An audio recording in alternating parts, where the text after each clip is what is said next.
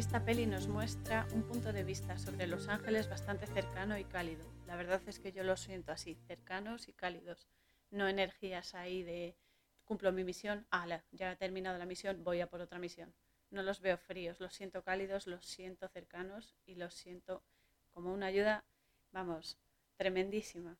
Aquí en la peli se les ve como seres curiosos, bastante curiosos la verdad, y capaces de amar, muy parecidos a las personas en el sentido de querer experimentar una naturaleza diferente a la suya, que todos los humanos siempre queremos ser algo que no somos, siempre queremos alcanzar cosas que no tenemos, etcétera, ¿no? Y dimensiones que no tenemos, ¿no? Porque, por ejemplo, a todo el mundo le gustaría alcanzar la cuarta dimensión, de hecho, todo el mundo puede hacerlo y personalmente a mí me encanta, me encanta viajar por ahí y hacer cosillas, pero bueno, el caso es que aquí te dan ese punto de vista, ¿no? De decir, jolín, es que ellos, vale, serán unos mandados, estupendo, pero también tienen libre albedrío. Entonces, bueno, aquí es lo que te expone, ¿no? En la peli. Me gusta mucho por eso por el tema de que puedan elegir.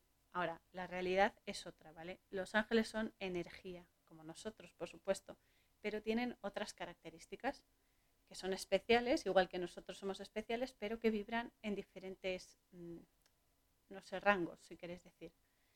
No se encarnan, pero sí tienen la gran capacidad de actuar en el plano físico que es tan, tan denso, y eso incluso siendo un holograma, que ahí está la paradoja, madre mía. Y la verdad es que es una bendición ¿eh? contar con, estas energías tan sutiles porque te impulsan a seguir adelante. Y es lo que digo siempre, ¿no? que te dan alas, te, te, impulsan, te dicen, venga, un poco más, un poco más, no te rindas ahora, por Dios. Y evitan que tires la toalla, porque esto es así. A veces te dan ganas, porque sí, todos somos muy espirituales, todos somos, eh, tenemos nuestros fallos, pero queremos, queremos mejorar, ¿no? queremos crecer, queremos avanzar y elevarnos pero hay momentos en los que tanta densidad ya te toca un poco las narices y es como, señores, paren, ¿eh? dale al pause que me bajo, que me bajo porque esto ya es horrible, ¿no? Pero bueno, son momentos de bajón que luego te das cuenta de que has venido aquí porque tú lo has elegido y está el libre albedrío, tienes que contar con las consecuencias, pero tienes una muy buena y muy importante misión que nadie más va a poder hacer por ti, porque tú has sido el que ha decidido hacer eso. Luego, si tú lo haces, no lo va a hacer nadie más. Al menos no con todos los detalles que tú vas a meter en tu misión, ¿no? Y luego te das cuenta también de que ellos siempre, siempre, siempre están a tu lado para ayudarte. Siempre están entre nosotros, están cerca. Y ya se te pasa la tontería porque dices, vale, tengo ayuda, tengo fortaleza, aunque me queje un poquito, porque hay que quejarse a veces. Esto es necesario, por lo menos para eh, soltar lastre. Esto a veces es necesario, no más de la cuenta, pero a veces sí, a veces hay que soltar, hay que soltar. Así que luego, eh, la peli, también hay que aclarar esto antes de empezar con la trama y eso, porque es un tema muy controvertido. Ha habido muchísimas discusiones sobre si los ángeles también son personas, que si tienen libre albedrío, que si tienen sexo, que si no sé qué, no sé cuántos, vale. Yo solo os puedo contar hasta donde yo he averiguado y he experimentado. No os puedo hablar de lo que no conozco porque estaría a lo mejor cometiendo un error y equivocándome.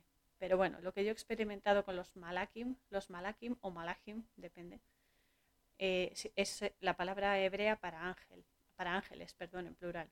El singular es malak o malach, depende de cómo quieras pronunciar. A mí me gusta más con K, pero bueno. El caso es que son energías o fuerzas muy, muy potentes que están al servicio de Dios, el que haya creado todo esto, que es el, jefe, el number one, el, gran espíritu, el universo, como lo quieres llamar, lo elevado, lo máximo, lo sagrado, a lo que más podemos aspirar, pues están a su servicio, al servicio de, de la creación, ¿no? de la vida. Y lo hacen a través de nosotros, de las personas que estamos encarnadas también lo hacen a través de nuestra mamá natura, nuestra naturaleza tan maravillosa y tan inmensa y de la que se puede aprender muchísimo, muchísimo.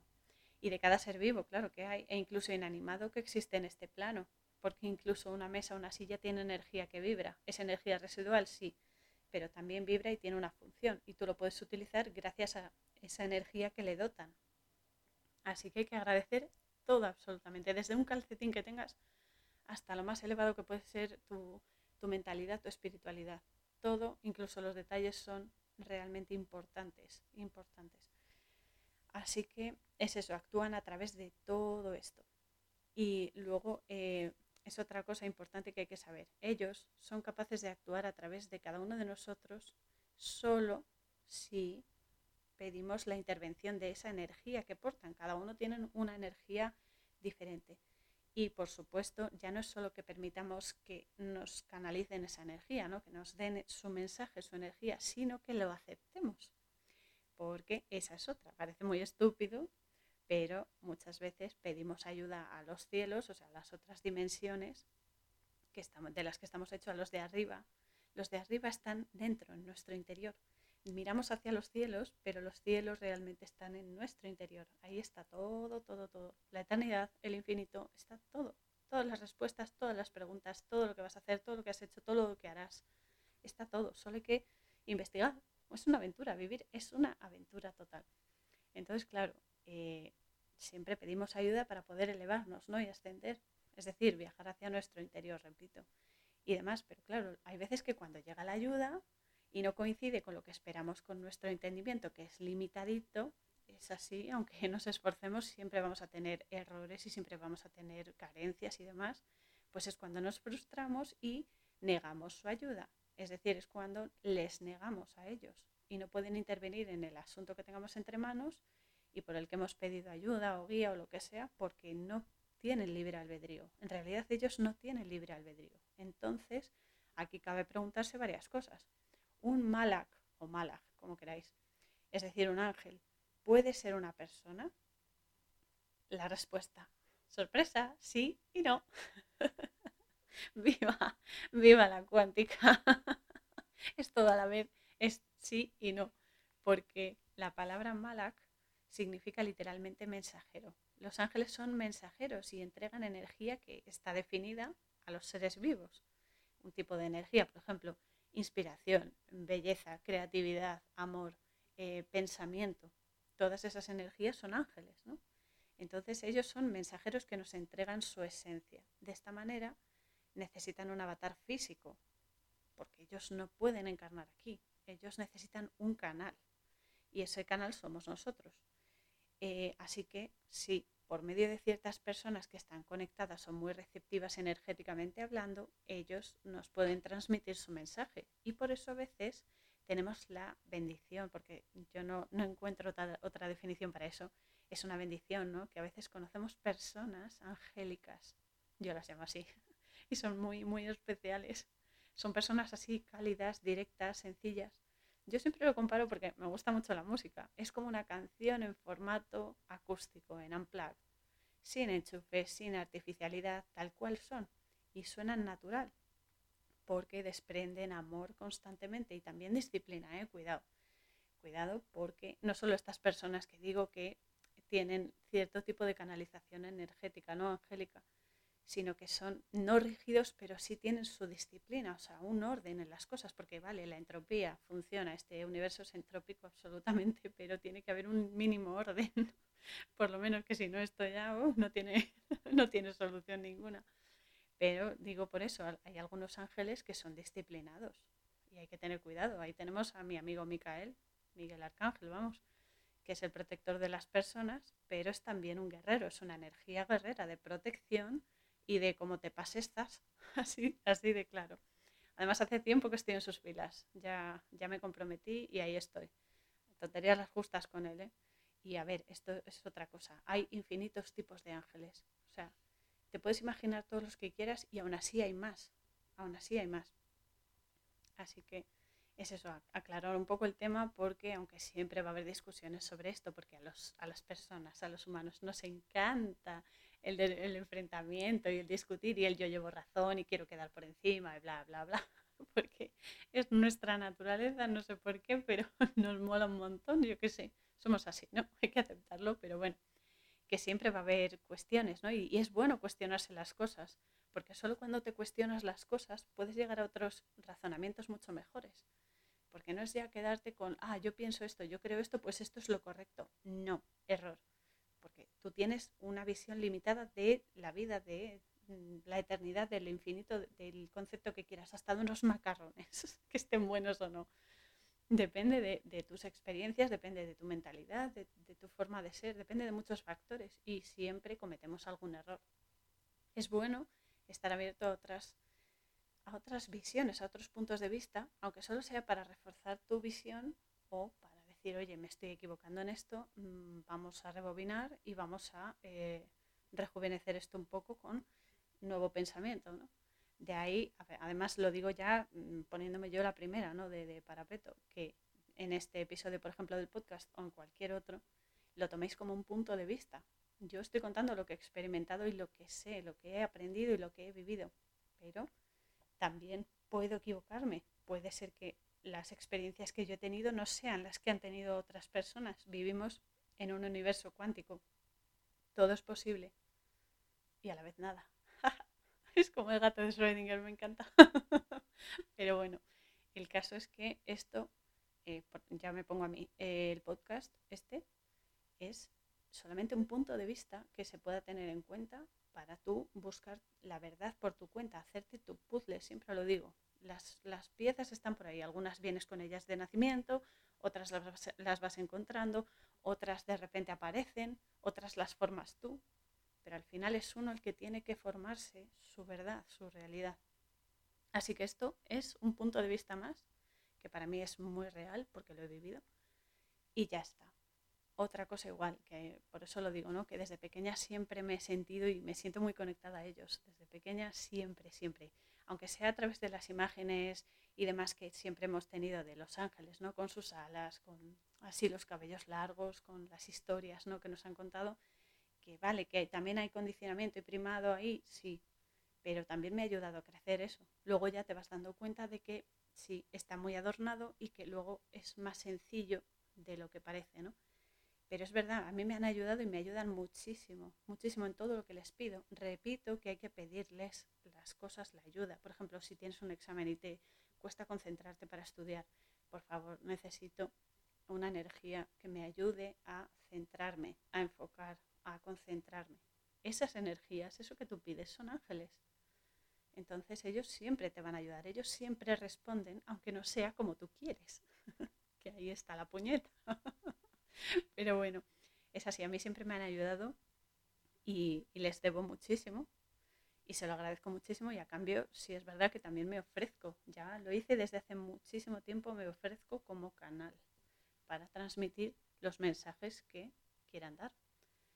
Y, bueno, repito que siempre eh, se, se, tiene que tener en cuenta que siempre puede haber fallos, ¿no? Pero ellos siempre te van a ayudar, siempre están entre nosotros, siempre y nos aman, aunque dicen que no pueden sentir y demás, pero el amor infinito que tiene Dios o que tiene lo eterno o lo elevado es innegable. Así que es cierto, están entre nosotros y, y es así, son reales, son reales. Por cierto, hay que saber, esto otra cosa importante, que ellos solo, solo se pueden manifestar libremente en situaciones de emergencia, como por ejemplo una muerte prematura, que no te llega el momento, pero por lo que sea ocurre algo que te vas a morir, pero no tienes que morir en ese momento, ahí sí que pueden actuar. O en ciertos momentos en que se les permite, pero no porque quieran ellos, sino porque, oye, actúa en esto que no es el momento. Al final siempre es una orden superior la que les dice que actúen. Pero ellos no, en la peli dicen que pueden elegir. No lo sé, yo ahí tengo dudas. Tengo dudas porque su función es otra, no es la del ser humano de elegir para aprender. Ellos aprenden de otra manera. Pero bueno, eso es un debate que daría para o más.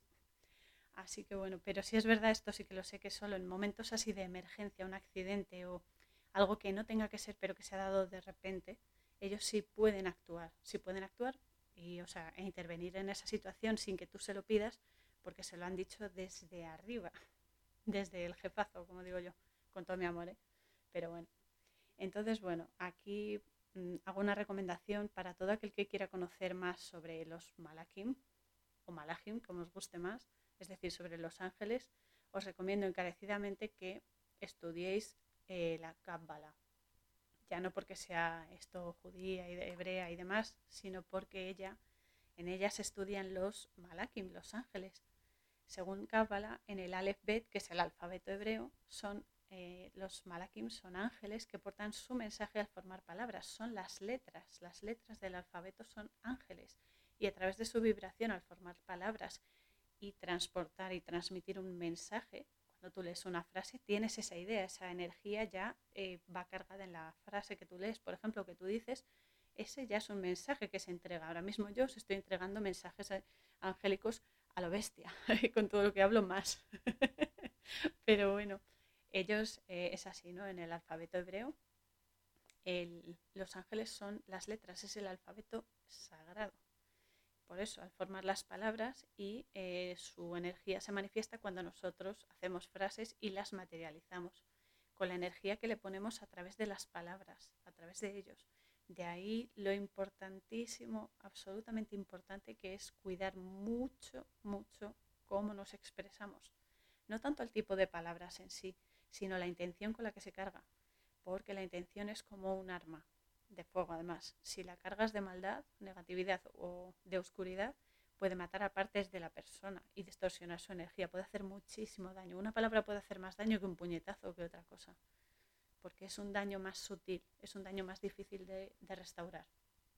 En cambio, obviamente, y gracias a Dios, cuando la intención es buena, llena de sinceridad y de luz, es decir, de conocimiento, ese mensaje sana y reconforta a la persona y resucita esa energía de la persona que ha sido dañada, ¿no? Además, no solo la energía de la persona a la que va dirigido el mensaje, sino la de aquella que emite el mensaje. O sea que al final ganamos todos. Pero claro, hay que tener en cuenta siempre la intención de las cosas. La intención es un arma de doble filo y hay que ser muy cuidadosos y muy responsables con ella. Porque se puede hacer mucho daño con una sola palabra o sanar mucho con una sola palabra. Es así. Así que esto también es importante. Y me encanta la palabra y la vibración de Kabbalah, que significa, Kabbalah significa literalmente simetría o paralelismo. Y está muy relacionado con la peli y eh, con la vida, en el fondo. Porque es eso, ¿no? Hay que ir en simetría. O sea, no puedes dejar, por ejemplo, no puedes dejar un lado físico de lado para ser solo místico y elevarte y tal, porque te vuelves majara total pero tampoco puede ser, por ejemplo, físico, físico total de si no lo toco no me lo creo, por ejemplo, porque mm, igual se te va la olla, pero vamos, a tope.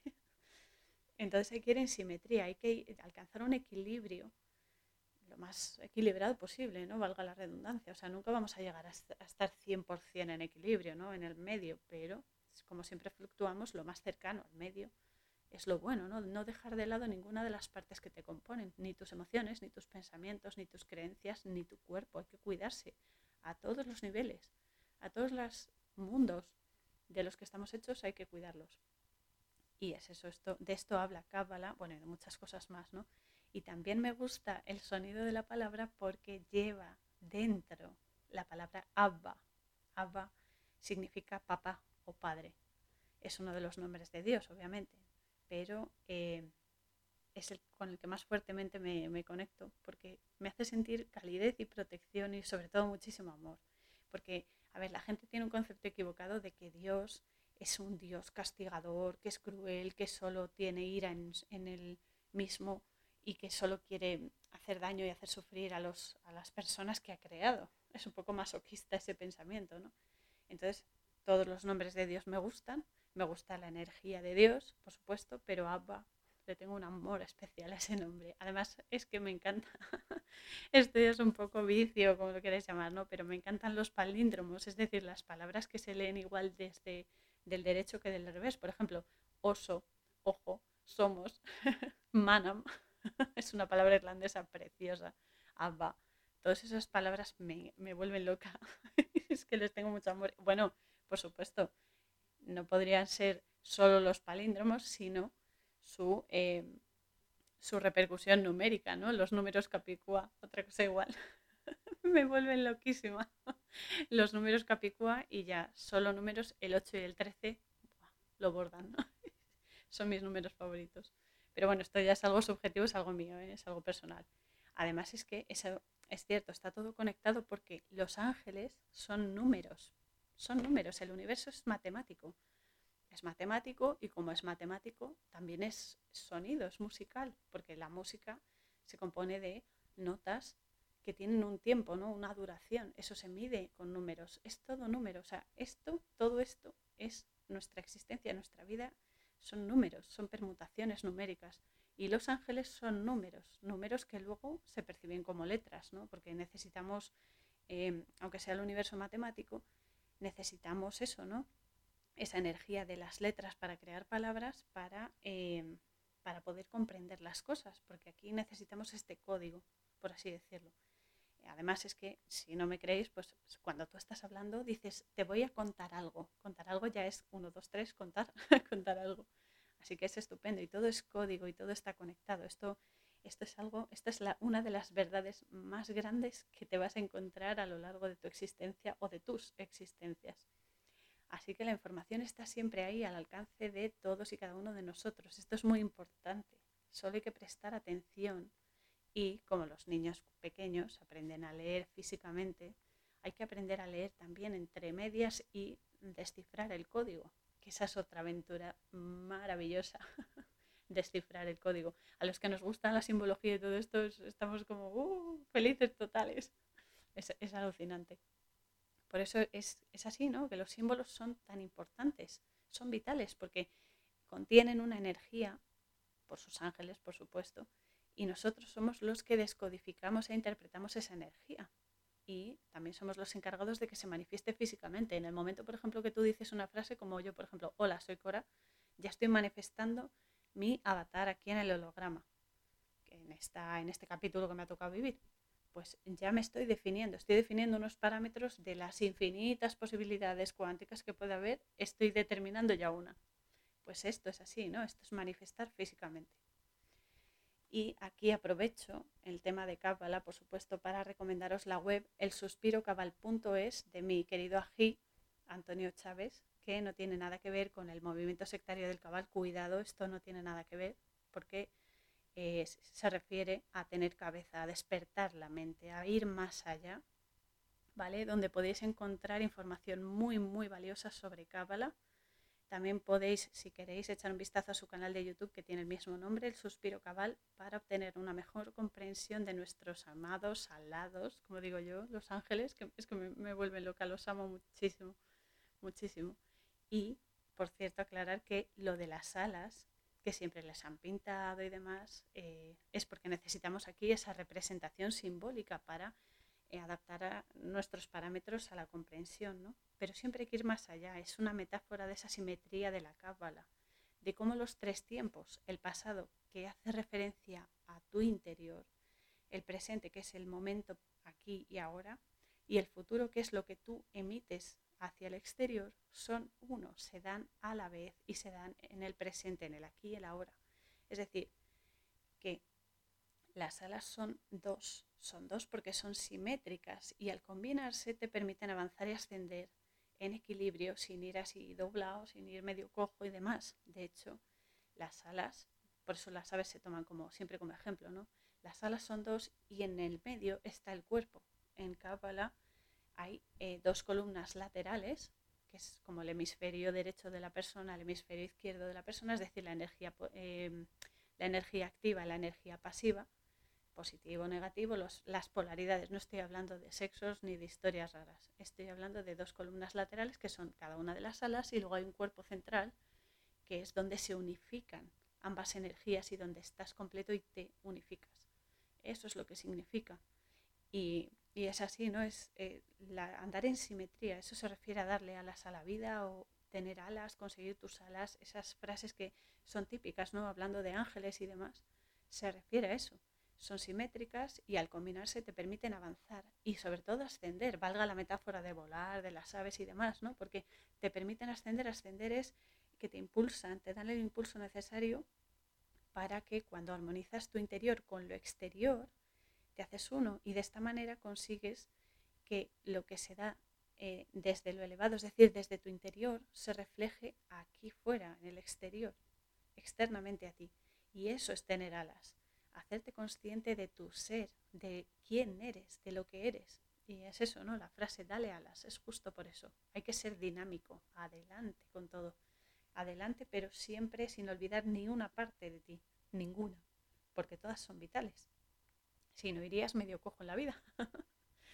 Dicho esto, ya entramos en, entramos en materia con la peli y empieza dando mucha caña. Da mucha caña porque la primera escena es de una niña que se llama Susan, que está tumbada en una cama porque está en su casa porque está muy malita, tiene mucha fiebre, y a su lado sentado en una silla está Seth, o Seth, como lo queréis llamar, que es nuestro prota, que además es un ángel, y le da la mano.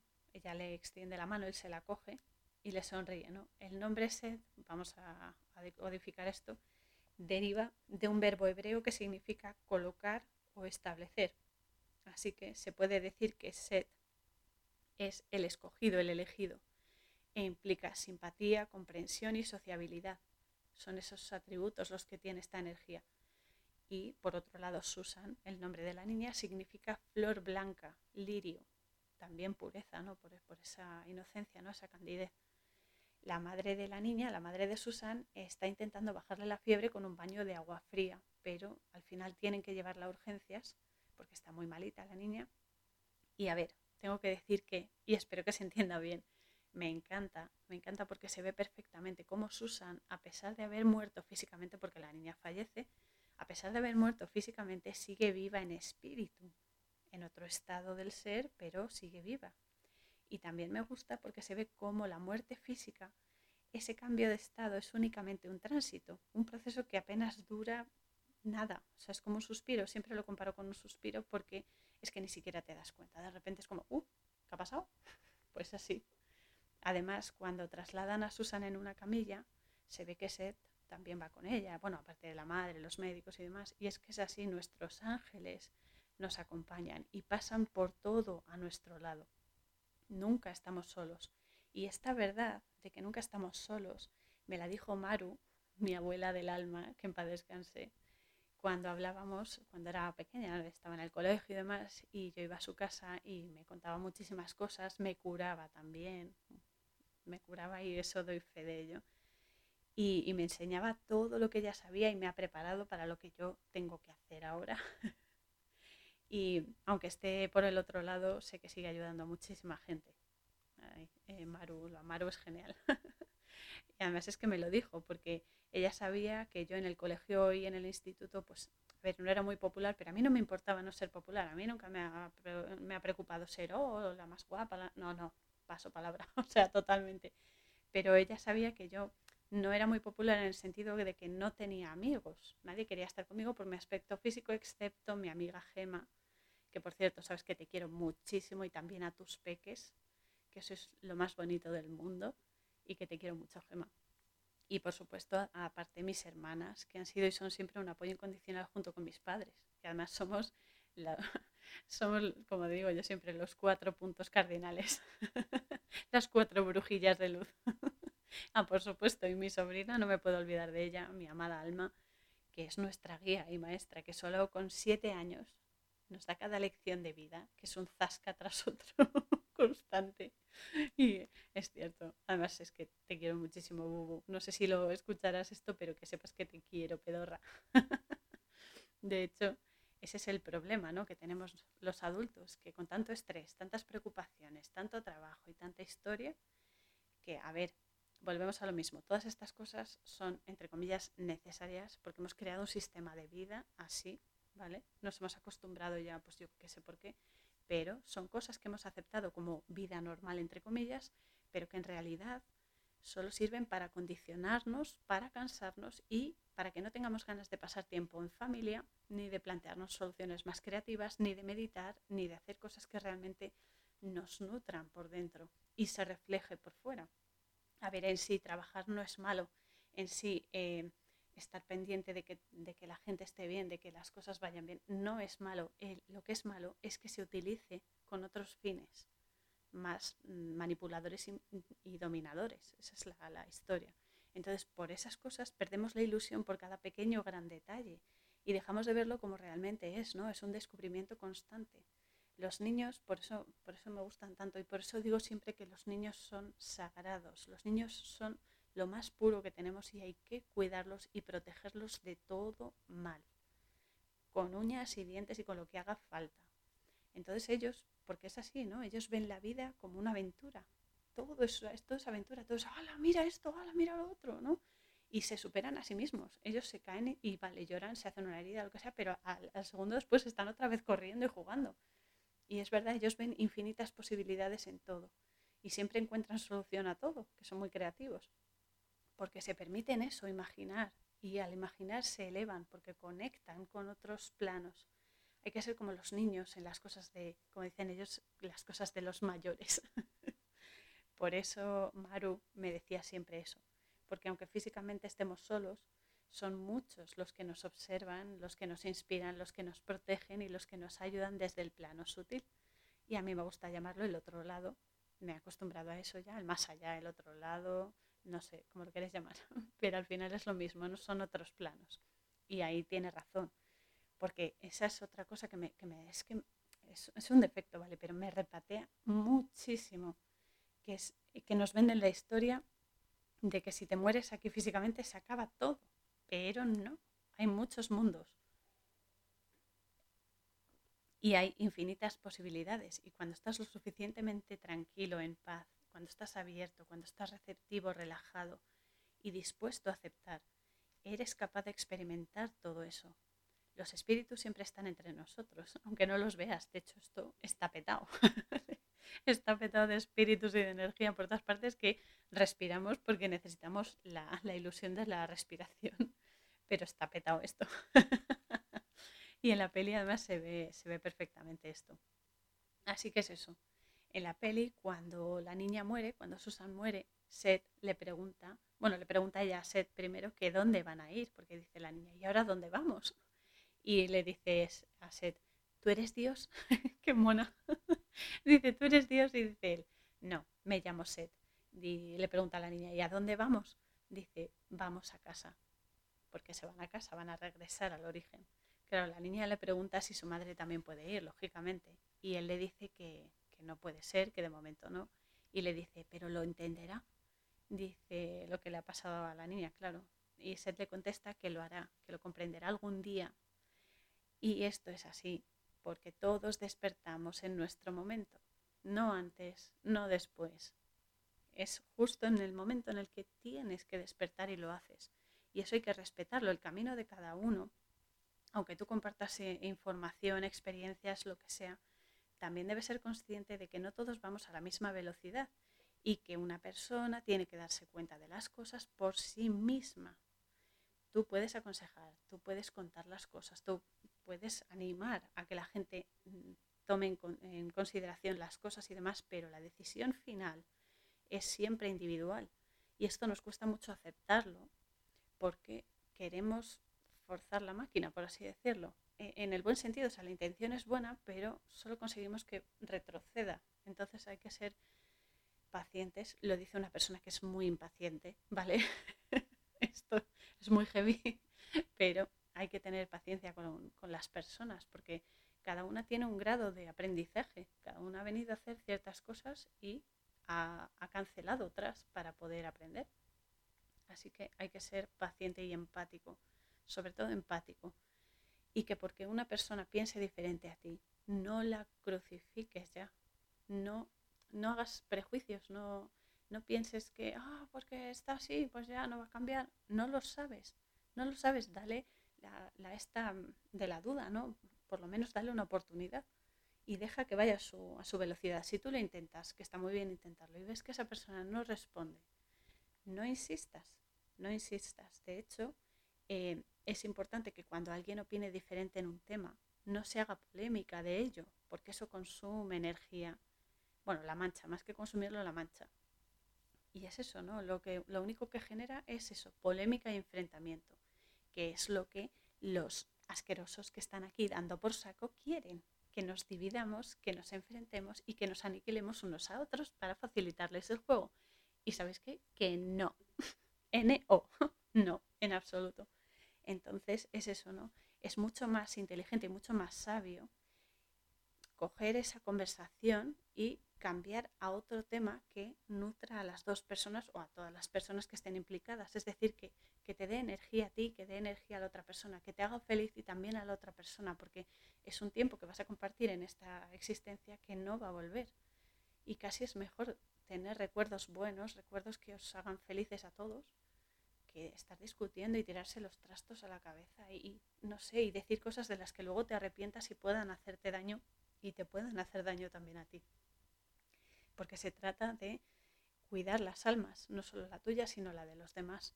Y la mejor forma de hacerlo es cuidando de ti y de cómo te comportas, de tus actitudes y de cómo vas en la vida.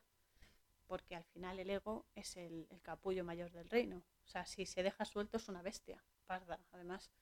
Entonces, el ego es necesario por la personalidad ¿no? de nuestro avatar, pero no podemos darle más importancia de la que tiene, porque entonces nos posee y nos consume. Así que esto que quede, que quede claro. Y es eso, eh, la tarea más importante que tenemos entre manos es esta, y es muy relevante que la aceptemos ya. Eso implica eso, sincerarse con uno mismo y sentarte contigo. Y en, en privado, no hace falta que se lo cuentes a la gente, simplemente reflexiones sobre ti mismo, sobre qué cosas estoy haciendo, qué cosas puedo cambiar y mejorar, por qué soy así, para qué hago esto, para qué hago lo otro. Y saques la basura, tu basura emocional, tu basura mental, que lo transformes en algo constructivo. Y es eso, y comprender que todos regresamos, como dice, le dice Seth a la niña, regresamos a casa, pero a veces no en el mismo viaje. No, bueno, no en el mismo viaje, a ver, no en el mismo tren, por ejemplo, si queréis, por la metáfora, que no todos vamos al mismo tiempo, cada uno va a su velocidad.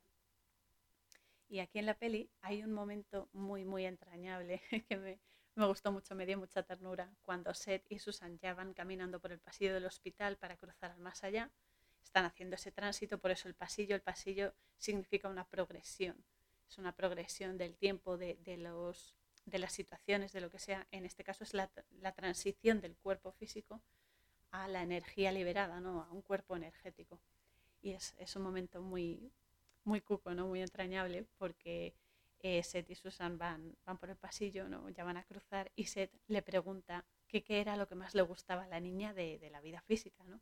Y la niña le dice, los pijamas, qué mona, me encanta. Y coincido con ella totalmente porque es así. O sea, pesad lo que queráis, pero tú estás en tu casa, estás en pijama y estás tan a gusto, tan a gusto. A ver, si viene visita o lo que sea, obviamente te vistes, ¿no? Pero estar en pijama es lo más relajante, lo más bonito que hay en la vida, lo más estás súper a gusto y al estar súper a gusto enfocas mejor en las cosas y conectas mejor con el otro lado porque estás sin presión, estás sin estrés, estás además como los pijamas son anchos, estás como, oh, qué bien. y es ideal. No me extraña que la niña dijese los pijamas, lo apoyo totalmente, porque es eso, ¿no? Que, que, él también aprende de las personas y del plano físico. Porque de hecho anota las experiencias, ¿no? Que le pregunta a la gente que va a morir todo esto de qué era lo que más te gustaba y no sé qué. Lleva como un diario ahí de experiencias y va apuntando lo que, los comportamientos que tiene la gente y demás, porque es muy curioso. Él está aprendiendo de los humanos, él está aprendiendo de las personas. Y de hecho en, el siguiente, en la siguiente escena se le ve con Casiel, Casiel es un arcángel, que están eh, compartiendo información sentados en lo alto de una señal informativa de, la, de una carretera, ¿no? están ahí sentados tan a gusto, como si no pasara nada. Y le cuenta lo de, le gustaban los pijamas y no sé qué, no sé cuántos. Y el otro está flipando también, ¿no? Es como, wow, qué fuerte. Mola mucho. Y ahí, eh, ahí se plantea, porque están hablando, ¿no? Los dos y mientras le cuenta la información y eso, se plantean el hecho de experimentar lo físico, o sea, ¿y cómo será tocar? ¿Y cómo será oler? Y tal, ¿no? Y están ahí hablando y en cierto modo, esto es lo que decía al principio, que me gusta porque se ve su inquietud por experimentar una existencia que no tienen, de experimentar todos los planos, que al final todas las almas, si quieren, se encarnan o mm, están, existen en otros planos, o sea que al final tienes, puedes probar todas las posibilidades, ¿no? Según lo que tengas que aprender, según lo que le falte a tu alma y demás. Y es eso, ¿no? Que es normal querer experimentar algo nuevo, ¿no? Algo diferente. Y me gusta por eso.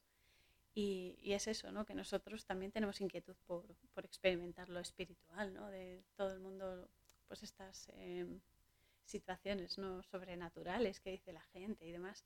Que esto, otra cosa hay que aclarar, no es sobrenatural, es lo natural. le han puesto el prefijo ese, pues porque, porque era una conveniencia, ¿no? Pero es lo natural, la energía es lo más natural, lo más natural de la creación. Somos todos energía y todos energía, imaginaos. Entonces es otra de las razones por las que amo esta película con toda mi alma. La he visto un millón de veces, la puedo ver otro millón de veces sin importarme. Lloro muchísimo. soy, muy, muy llorona con las pelis así. Ay. Pero me encanta, me, gusta muchísimo. Porque hay que decir también que justo por lo que tratas, justo por las, las cosas que te explican en la trama, todas estas verdades que te cuenta eh, es porque está llena de primado negativo. Y esto lo hacen no solo en esta peli, lo hacen en todas, porque utilizan las pelis y las series, sobre todo también los programas y demás, pero bueno, en esencia pelis y series, porque es lo que más consume la gente. La gente, ay, voy a ver una peli, ay, mira esta serie, no sé qué. Pues te haces hasta maratones de pelis. Por cierto, me encanta hacer maratones. Pero bueno, el caso es que lo, lo ponen ahí, ¿no? Te ponen esas verdades ahí para retorcer esos procesos cognitivos que tú tienes y tu aprendizaje. Aquí aprovecho también para recomendaros el canal de YouTube de mi amadísimo Enrique Pérez, Exponiendo la Verdad, donde podéis encontrar a través de sus directos valiosísima información de primado negativo, de programación predictiva, eh, de condicionamiento y demás perlas de estos pedazos de cerdos porque no tienen otro nombre que esto ya, ya empieza a molestar el tema, ya, así lo digo. Y aclarar, sobre todo, que el primado negativo, para que quien no lo sepa, es decirte verdades entre argumentos de comedia o drama para que cuando esas verdades aparezcan, las rechaces, las rechaces de forma automática y no las creas. Pero bueno, aquí estamos para hacernos conscientes de esas mismas verdades y darle la vuelta a sus malas artes. Que no todo va a estar ¿eh? a su favor. Hay que hacerles la puñeta y mucho, muchísimo. Y os invito a hacerlo también. ah, que esto, ah, pues no, automáticamente lo contrario. ¿Por qué? Ah, porque tú me estás dando por saco, pues yo te doy por saco a ti. Siempre sin violencia, ¿vale? Pero así. Y de esta forma, al entender los símbolos, al entender estas verdades y comprenderlas, eh, lo conviertes en primado positivo. Esto os lo puede explicar mejor Enrique, además, pero bueno, ¿Por qué lo conviertes en primado positivo? Porque lo iluminas. Iluminar, echar luz o poner luz a algo es darle el conocimiento y, e interiorizarlo en ti. Y iluminas esas oscuridades. La oscuridad es la ignorancia, aparte de la oscuridad que sea lo negativo, espíritus negativos, etc. Pero de esta manera le das sentido. Le das sentido y ese efecto negativo y de manipulación que te han puesto no, o sea, se bloquea, no tiene efecto sobre ti, sino que tú aprendes más creces más y ellos se aguantan y, se, y agua porque no pueden hacer nada. Esa es la, la historia, ese es el juego. hay que jugar, hay que jugar y duro. Y así esto nos hace mucho menos manipulables y mucho menos vulnerables. Es así. Por eso hay que saber, la información es poder. Y esto es una frase que funciona, ha funcionado siempre y funciona. Es así, ellos utilizan la información y el conocimiento para manipular. Vale, pues nosotros vamos a utilizarlo para comprender lo que realmente es y que esa manipulación se bloquee. Y ya está. Y así. Y tiro porque me toca. en fin, digo que amo esta peli porque lo que nos cuenta es buenísimo. Hay una secuencia en la que se ven los rascacielos y diferentes lugares por los que hay ángeles. Bueno, es que ángeles hay por todas partes, a todas horas, de todas las maneras posibles. Están por todas partes. Es así. Y también se ve a la gente, en, la secuencia esta se ve a la gente en sus coches, ¿no? En medio de un atasco. y es buenísimo porque estás escuchando sus pensamientos, ¿no? Ay, pues es que tenía que haber comprado esto. Ay, si no me he puesto el pintalabios, no sé qué, tenía que haberme ido por otra calle, bla, bla, bla. que es lo que hacemos todos, ¿no? En el coche o en casa lo que sea. Tenemos un diálogo ahí mental con nosotros mismos constante y a veces ni nos damos cuenta de que lo tenemos, pero ahí está. ahí está. Y mola muchísimo porque se ve tan cotidiano que aquí te das cuenta de cómo actuamos, ¿no? de cómo la mente está a plena potencia procesando estímulos constantemente, constantemente. Es alucinante, es total, porque la mente es ahí un motor, venga, venga, una turbina, venga, venga, venga, no para, no para, bueno, para un poco cuando duermes y descansas. Y aún así está procesando a nivel subliminal, pero bueno. Entonces, claro, luego después de esta secuencia tan chula, como no, nos tienen que enseñar también el cartelito de Hollywood, porque, claro, tienen que cubrir la cuota de manipulación estimada, ¿no? Pero bueno, te lo tragas y seguimos. En fin, luego se ve a los ángeles que están por todas partes, pero que están ayudando también a las personas en sus trabajos, a tomar decisiones, a inspirarse, a tranquilizarse para hacer bien las cosas. Y es que esto, amigos, es así, es que es tal cual, o sea, tal cual. Cuando Seth eh, le pone las manos en los hombros a, creo que es a un controlador aéreo, se le pone las manos en los hombros porque el hombre está, está muy nervioso, ¿no? Entonces se ve que le pone las manos en los hombros y lo tranquiliza para que pueda, el avión pueda aterrizar sin ningún accidente y ninguna historia. ¿no?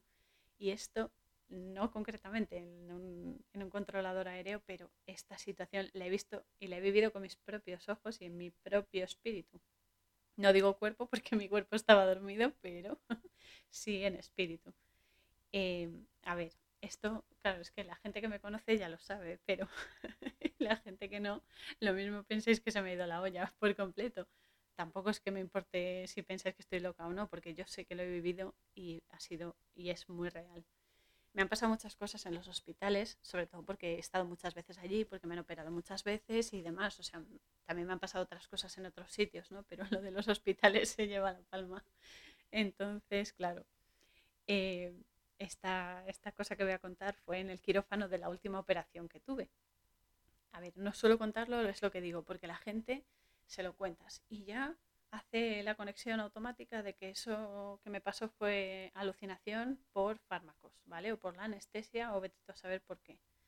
Pero hoy lo quiero compartir con vosotros independientemente de lo que penséis, que sois libres de pensar y, creer lo que queráis, pero eh, lo que me pasó fue que estando en la mesa de operaciones, ya con la anestesia metida, ¿eh? o sea, yo ya estaba uh, en el quinto pino por lo menos y tenía, me habían abierto la cabeza y todo y yo me vi desde fuera del cuerpo. Lo de verme desde fuera del cuerpo me ha pasado varias veces, pero es, cierto porque siempre es algo, yo creo que es una manía ya de oh, vamos a salir a ver qué se cuece. y es una, de, es una de las mejores experiencias. O sea, no he sentido nada mejor en mi vida, ni en mi muerte, casi muerte, digamos. Está muy bien. El caso es que esa vez vi, y esto ya va en serio, esto no, no es, no me río porque no es ninguna guasa, pero vi como un ser de luz muy alto, más alto que el cirujano, vamos, abrazaba al cirujano desde detrás, estaba como a su espalda y lo abrazaba, parecido a como Seth le pone las manos en los hombros a este hombre, pero como los laterales de, los bíceps, por así decirlo, bíceps, tríceps, así como cogiéndolo de los laterales mientras el cirujano estaba cortando pues, cosas, tejidos en mi cráneo, o vete a saber tú, no veía tan, no lo veía tú con tanto detalle, pero bueno, el caso es que lo estaba abrazando y, esa, esa luz, eh, yo digo que es un ángel porque era un ser de luz tremendo, y estaba de pie detrás del cirujano, lo abrazaba y veía también la energía de ese ser que se movía lentamente, como olas así muy despacito, muy despacito, ondas de luz y era una mezcla de colores entre amarillo, blanco y un poco verde claro. Era como una mezcla así, no sé, como pastosa, no, sé cómo decirlo, muy raro. Y luego un poco después, en, esa misma operación, de repente vi luces alargadas parecidas a este ángel, a este ser de luz, que se movían alrededor de los cirujanos y de la mesa de operación, haciendo, o sea, andando en círculos alrededor de todos nosotros, así. Y es una de las experiencias más, más bellas. luego cuando estaba en la habitación ya consciente y demás en planta, he llorado cuando lo he recordado porque me, pareció una cosa de las más bonitas que, he podido experimentar y doy gracias por ello porque es una experiencia tremenda y muy relajante además porque es que estás tan a gusto, tan a gusto. También fue divertido ¿eh? porque era como ver ahí lucecitas uh, dando vueltas, estaba muy bien. Y es eso, ¿no? Que comprendí que ahí estaban los seres de luz, mis malakim, danzando en la vida así que estaba muy bien. Y esto es algo que, bueno, es una experiencia que no cambio por nada, nada de nada en este mundo. Volviendo a la peli, Seth eh, comenta que Susan le comenta a Cass, ¿no? Están ahí hablando los dos ángeles y tal, y le comenta que Susan, la niña, cuando falleció, dijo que quería ser un ángel. Esto también lo he querido toda mi vida, cuando era pequeña más, ¿no? Porque el tema ese de tener alas, de, de brillar, ¿no? De tener luz, era uno de mis juegos favoritos, ¿no? Ay, quiero ser un ángel, mira, tengo alas, tal. Y sobre todo ya luego, a medida que fui creciendo, también quería encontrar uno, encontrar uno en un, en un hombre, físicamente, claro. y coincidir y conectar y compartir mi vida con él. O sea, ese ha sido como mi guía en la vida. mi guía en la vida, que obviamente es muy, muy ilusorio, ¿no? Porque es eso, ¿no? Un ángel no se puede encarnar. En principio, yo dejo ahí la puerta abierta, que quiera que pase, pero vamos, que, que, es así, es un poco una locura, pero, pero bueno, siempre pensé que es eso, ¿no? Que estar con un ángel, tener una relación con él sería lo mejor. Desde pequeña siempre tuve esa idea en la cabeza y desde el punto de vista del bien, a ver, de la luz, del bien, de la protección, del amor, desde ahí, no desde el punto de vista de la hibridación, no es en plan rollo Nephilim ni de WhatsApp. Vamos, la hibridación es muy peligrosa. Cualquier tipo de hibridación es un error de los grandes y no hay que alimentar ese error. Eso es así. Pero bueno, eh, yo me siento muy bien en la compañía de ángeles y es lo, lo importante, ¿no? Que ahora sé que están siempre conmigo y que se manifiestan en personas. Así que no es tan descabellado encontrar un ángel en un hombre o en una mujer o en un niño, donde sea. Solo hay que fijarse. Y además se ve perfectamente. Pero bueno, lo que quiere Susan en la peli es eso, conseguir sus alas. Eso es lo único que ella quiere, ella ve sentido en eso y me parece estupendo, apoyo la, la historia. Y tiene mucha lógica en el fondo, porque, a ver, tener alas significa tener la capacidad de superarse, de saber leer entre líneas y contemplar todas las combinaciones y las posibilidades todos los significados de las cosas y además sus reflejos, porque una cosa es lo que se canaliza y otra cosa es cómo se da al exterior. Y la historia es unificarlo en ti para que, por dentro, claro, para que pensamientos y emociones estén armonizadas y se conecten con lo de fuera, es decir, con tus acciones y cómo lo manifiestas físicamente. Porque, y esto es, aquí se va a entender mejor, porque de nada vale que digas una cosa luego pienses otra, luego sientas otra y hagas otra, porque todo tiene que estar equilibrado, todo tiene que resonar, armonizar.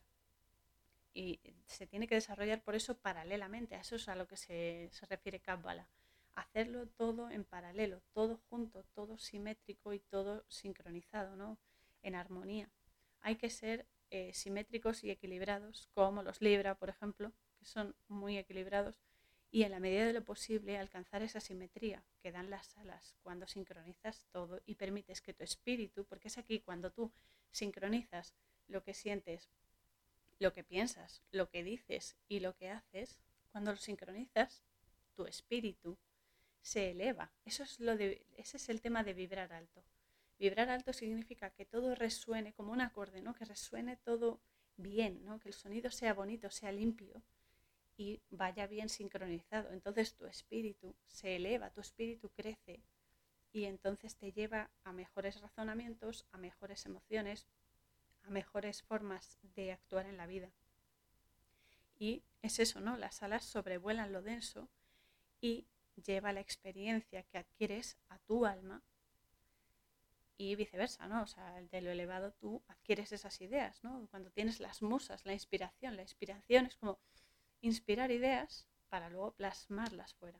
Eso es, eso es maravilloso, o sea, cuando lo comprendes es, es inmenso, somos energía, es un código, es un código y un proceso. Si aprendes el proceso, asciendes y canalizas lo que has ido a buscar.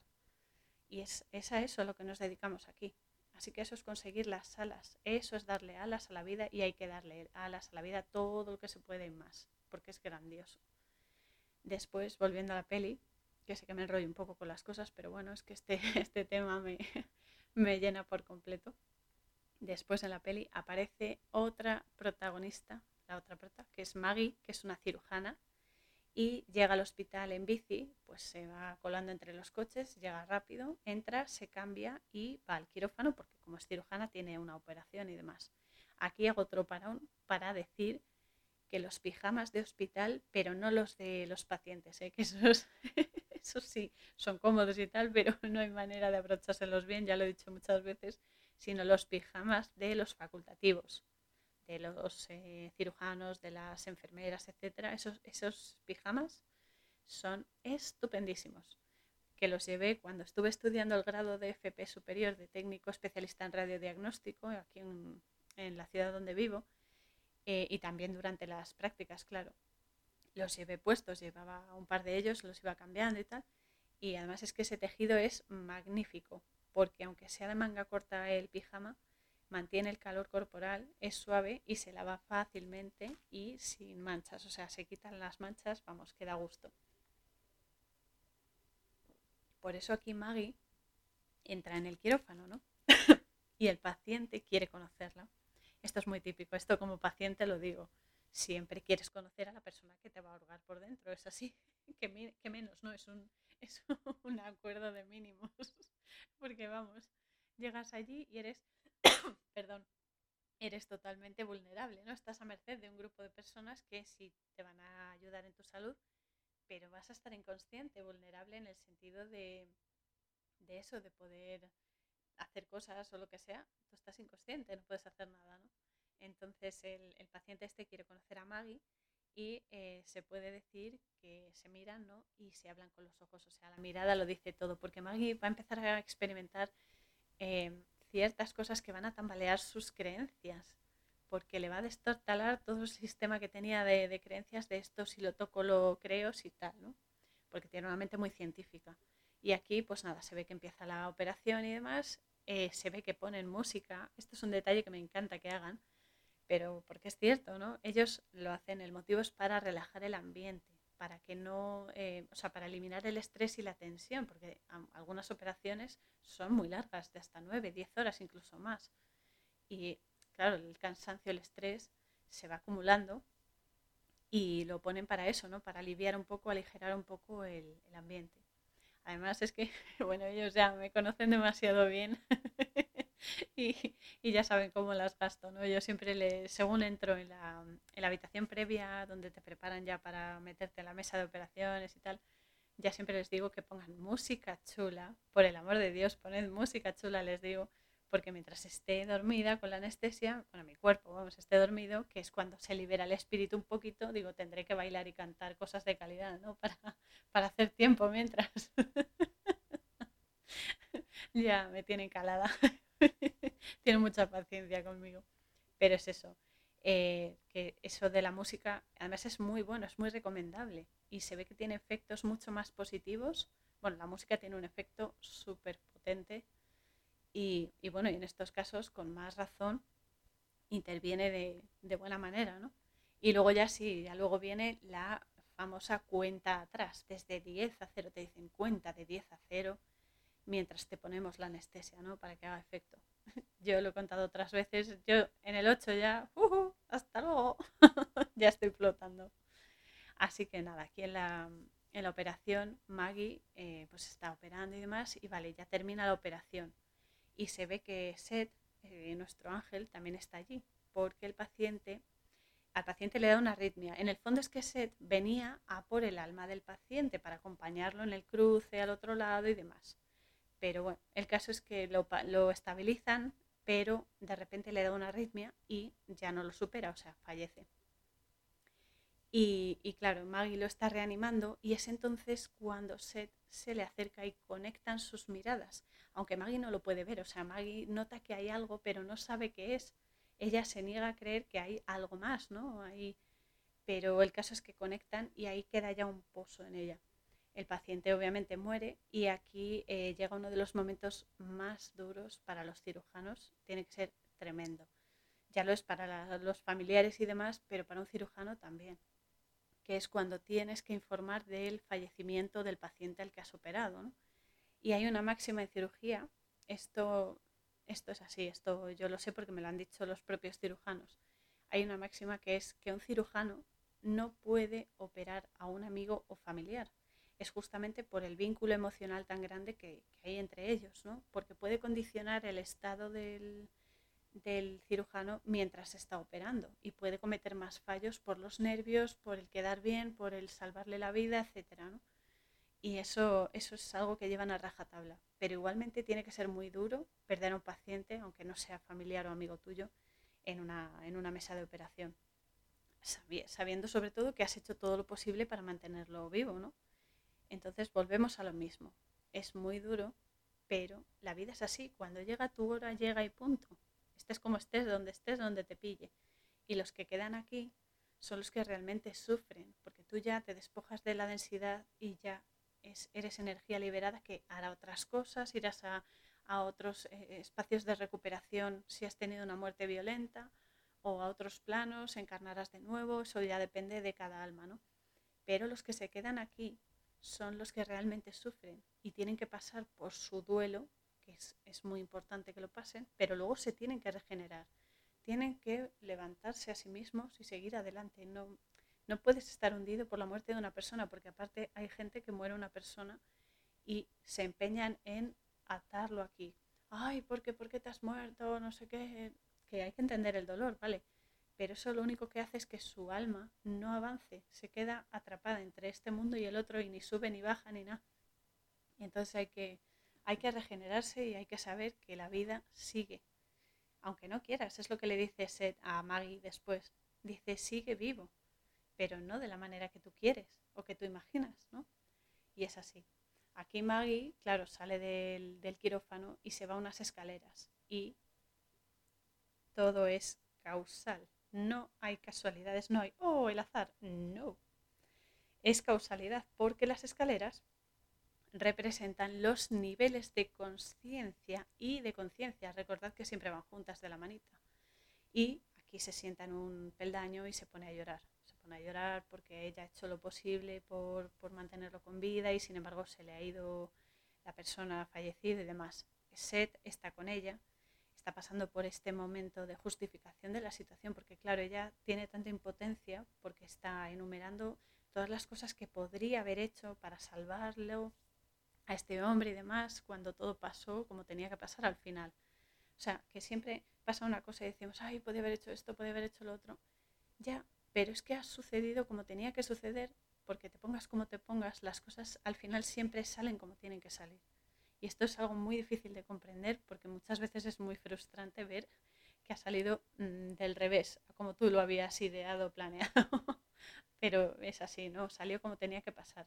Y es entonces cuando Seth intenta cogerle las manos, con empatía, claro, para, para aliviarle el dolor, y ve cómo llora las lágrimas y su dolor, ¿no? Entonces empatiza con ella y esto es más aprendizaje para Seth, porque él intenta comprender las emociones humanas, ¿no? Él intenta entender por qué hacen lo que hacen, por qué se comportan o sienten como sienten, etc. Y también es más aprendizaje para Maggie, ¿no? Hay que aprender a aceptar las cosas, porque todo es eso, ¿no? Todo es aprendizaje y todo es experiencia. Y luego vemos a Seth y a, Castiel, perdón, en un supermercado. esta escena es bastante potente porque están hablando de si alguna vez eh, los han visto, ¿no? Han sido vistos por alguien, pero que no fuese ni moribundo ni una persona delirante. Aquí Cass le dice a Seth que solo le sucedió una vez en un restaurante que, en el que una mujer ciega, atención al detalle, ciega, le pidió la mostaza.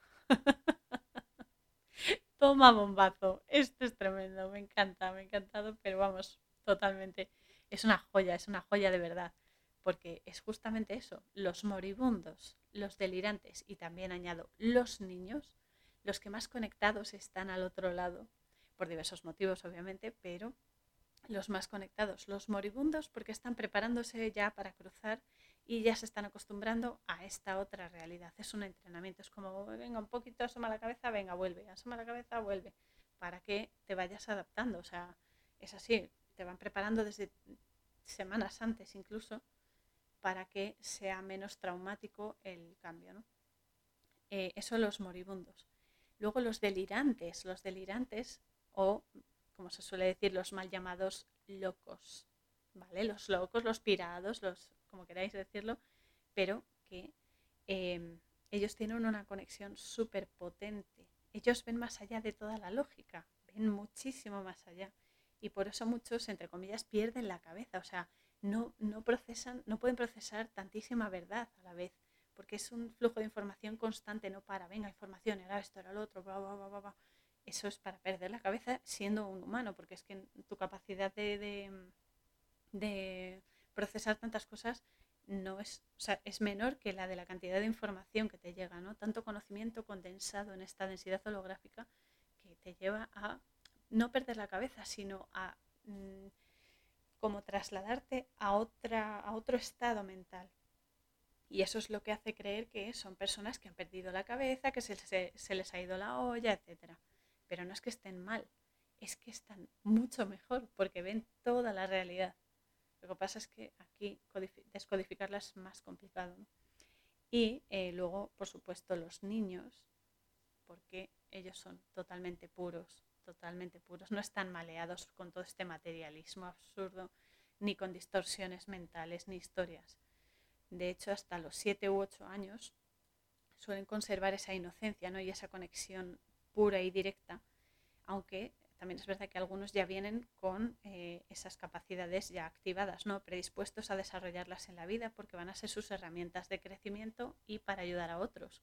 Y por eso, por eso es súper importante a los niños estimular su imaginación, su creatividad y hablarles abiertamente. A ver, obviamente no queremos traumatizar a ningún niño, ¿vale?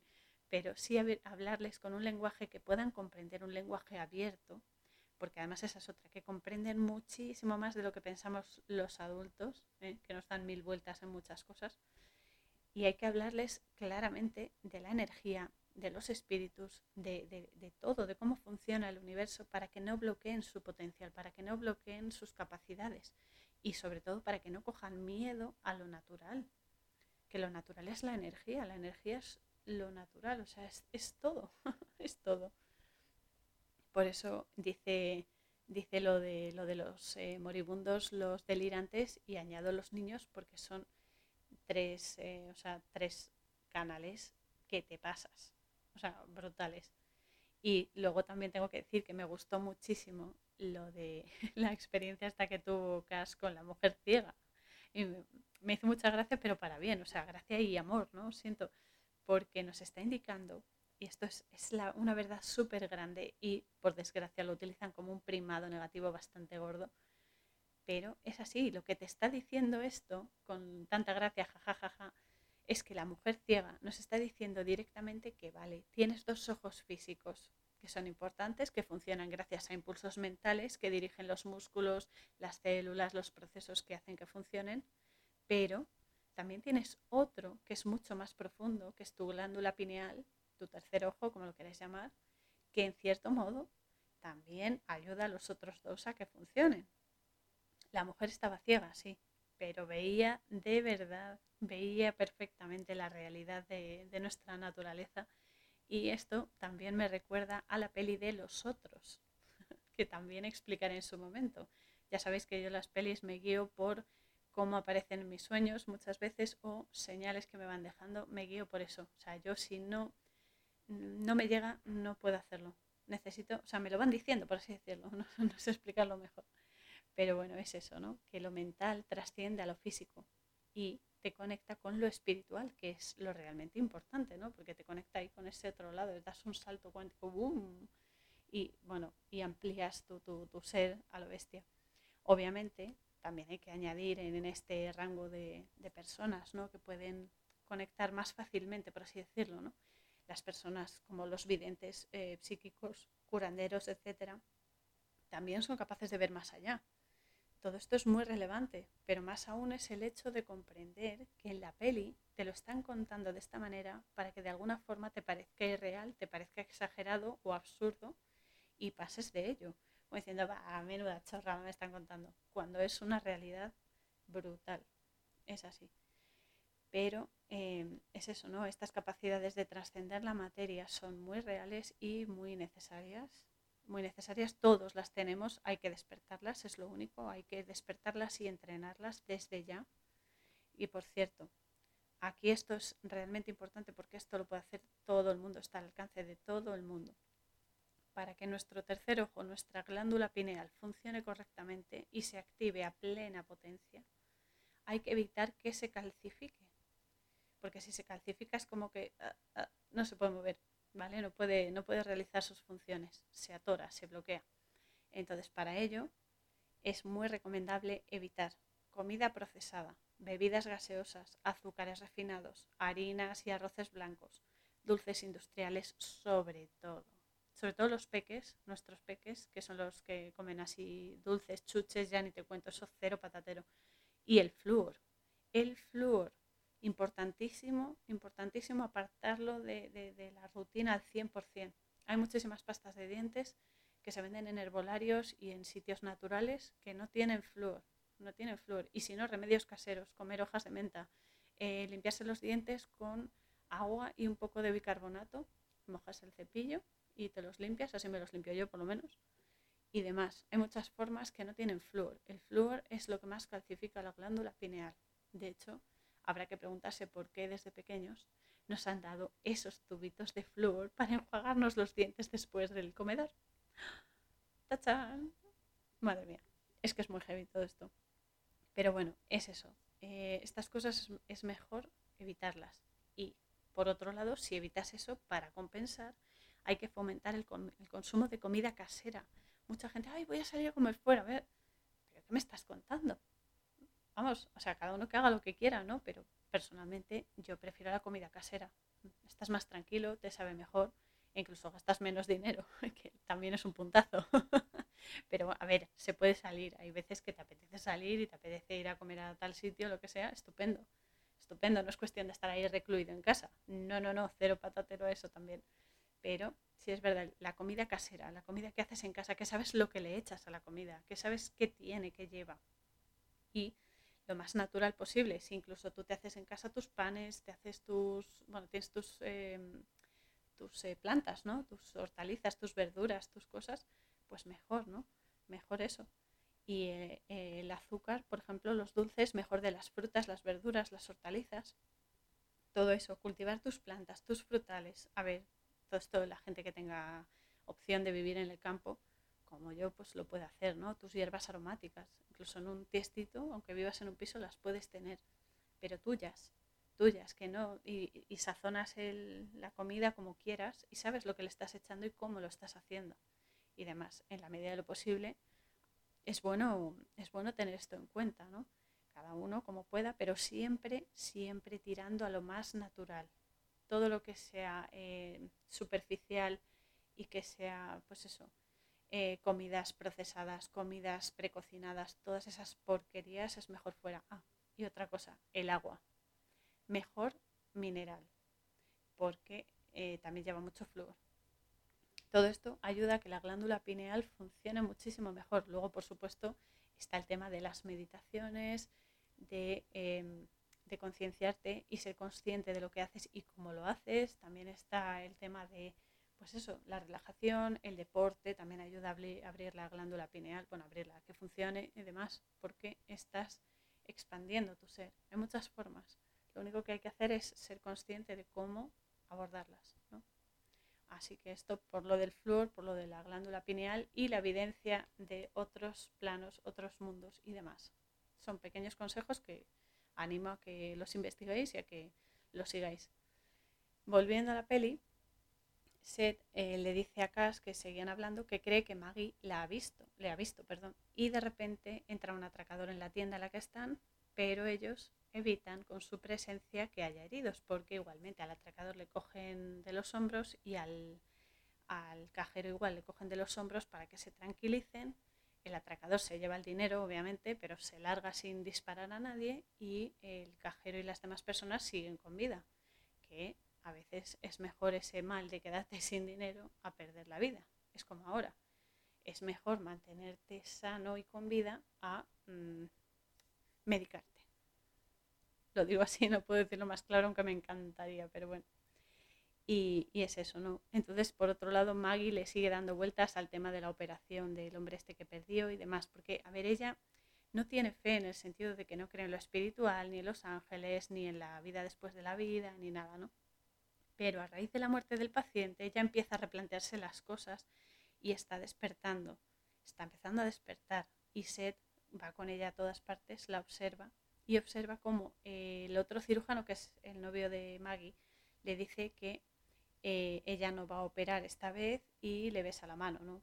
Me gusta mucho esta escena porque Seth es como un niño curioso y siempre está ahí atento, observando todo, como tomando nota mental de todo.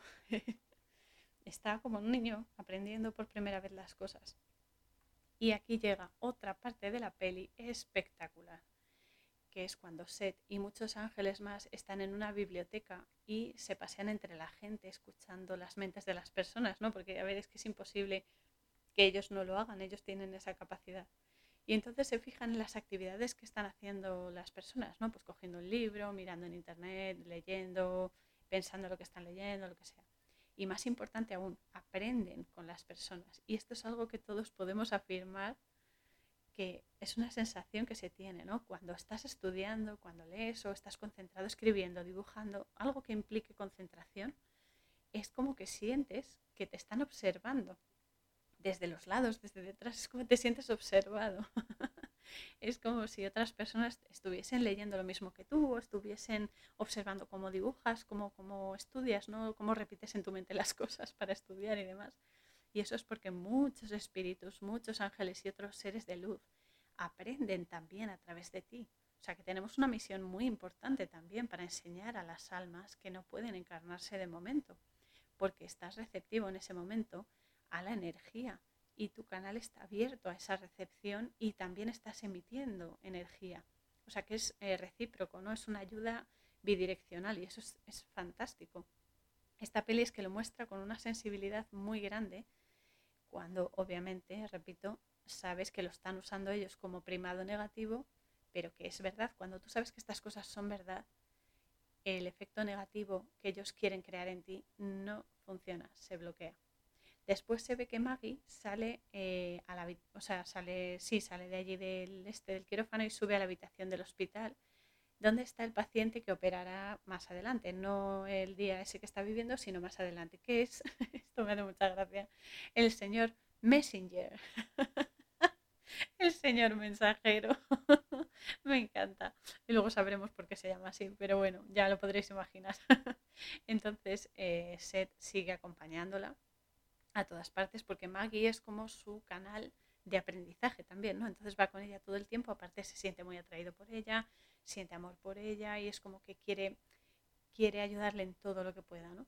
Está, está muy bien y va con ella todo el tiempo y llega a uno de los lugares con más vida de cualquier hospital, eso lo sé por experiencia, es un sitio maravilloso, con una paz inmensa y una armonía tan grande, es el nido, el nido que lo llaman así porque es eh, la zona donde están los recién nacidos, los bebés que han sido abandonados o que han sido maltratados y demás en sus cunitas, y también los bebés de las incubadoras, que son unos grandísimos guerreros, que yo he estado, cuando hacía las prácticas de técnico superior en radiodiagnóstico, me tocaba también la parte de, de las incubadoras, y tienes como unos guantecitos donde puedes meter la mano para tocar al bebé o para colocarlo, para hacerle una radiografía o lo que sea.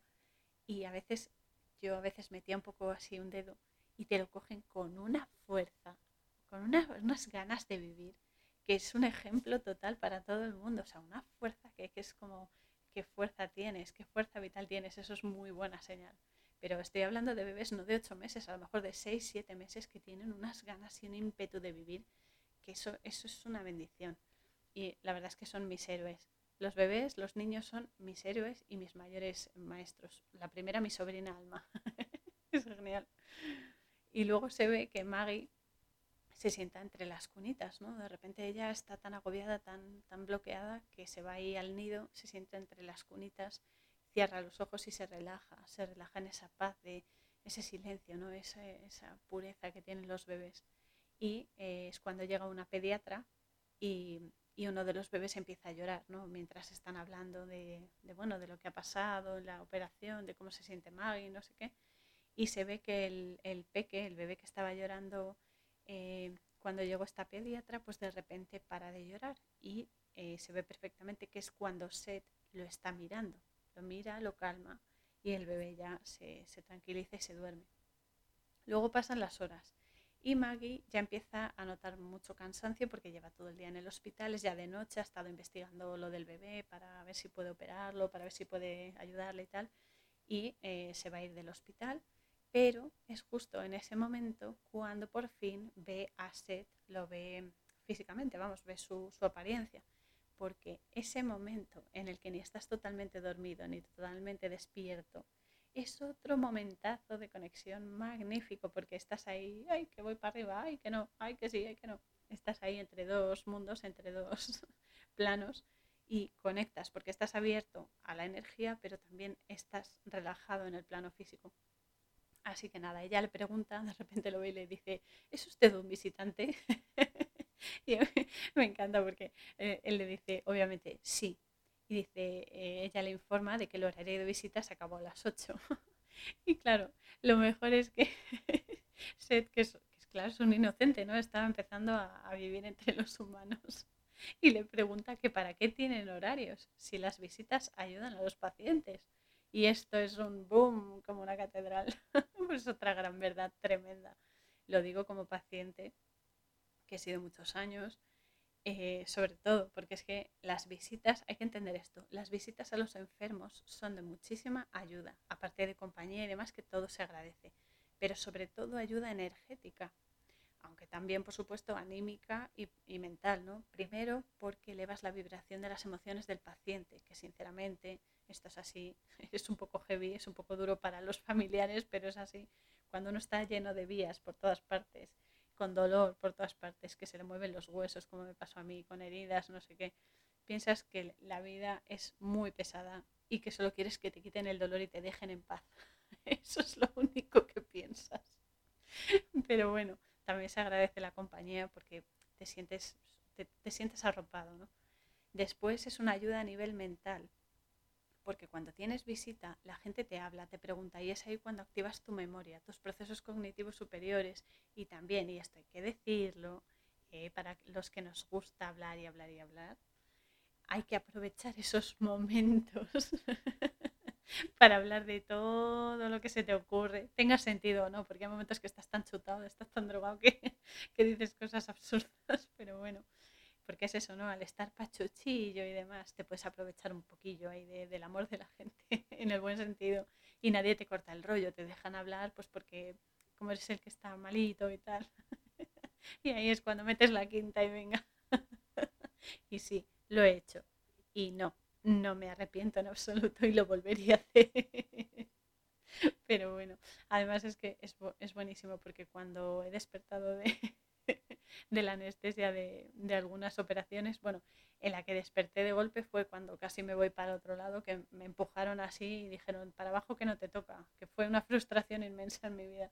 Pero bueno, otra vez que, que desperté fue buenísimo, que cuando eso me acuerdo y me parto yo sola, pero fue, desperté y lo primero que dije, qué calor tengo, que me traigan una piscina. me muero. y otra vez, según desperté, desperté pensando en mi amigo Alexandre. Y lo primero que dije, estaba mi madre y mi tía, y dije, traedme el móvil, que tengo que llamar a Alexandre. Y cogí, me trajeron el móvil y le llamé, con todas mis narices lo llamé. Dije, hola, acabo de despertar. Carmen se quedó flipando. Pero es eso, ¿no? Que cuando estás, eh, estás enfermo, cualquier estímulo es como, uh, a lo bestia, o sea, se amplifica. Y, es eso, ¿no? Que aparte es empatía, ¿no? Porque cuando a nivel mental me refiero, que te ayudan a, que tus constantes vitales y tus, eh, tus ritmos cerebrales se, se, equilibren. Porque al ver gente como que te relajas, como que te sientes acompañado y es como, está todo normal, ya parece todo normal, no estoy tan solo, no estoy tan drogado y demás. Eso a nivel mental.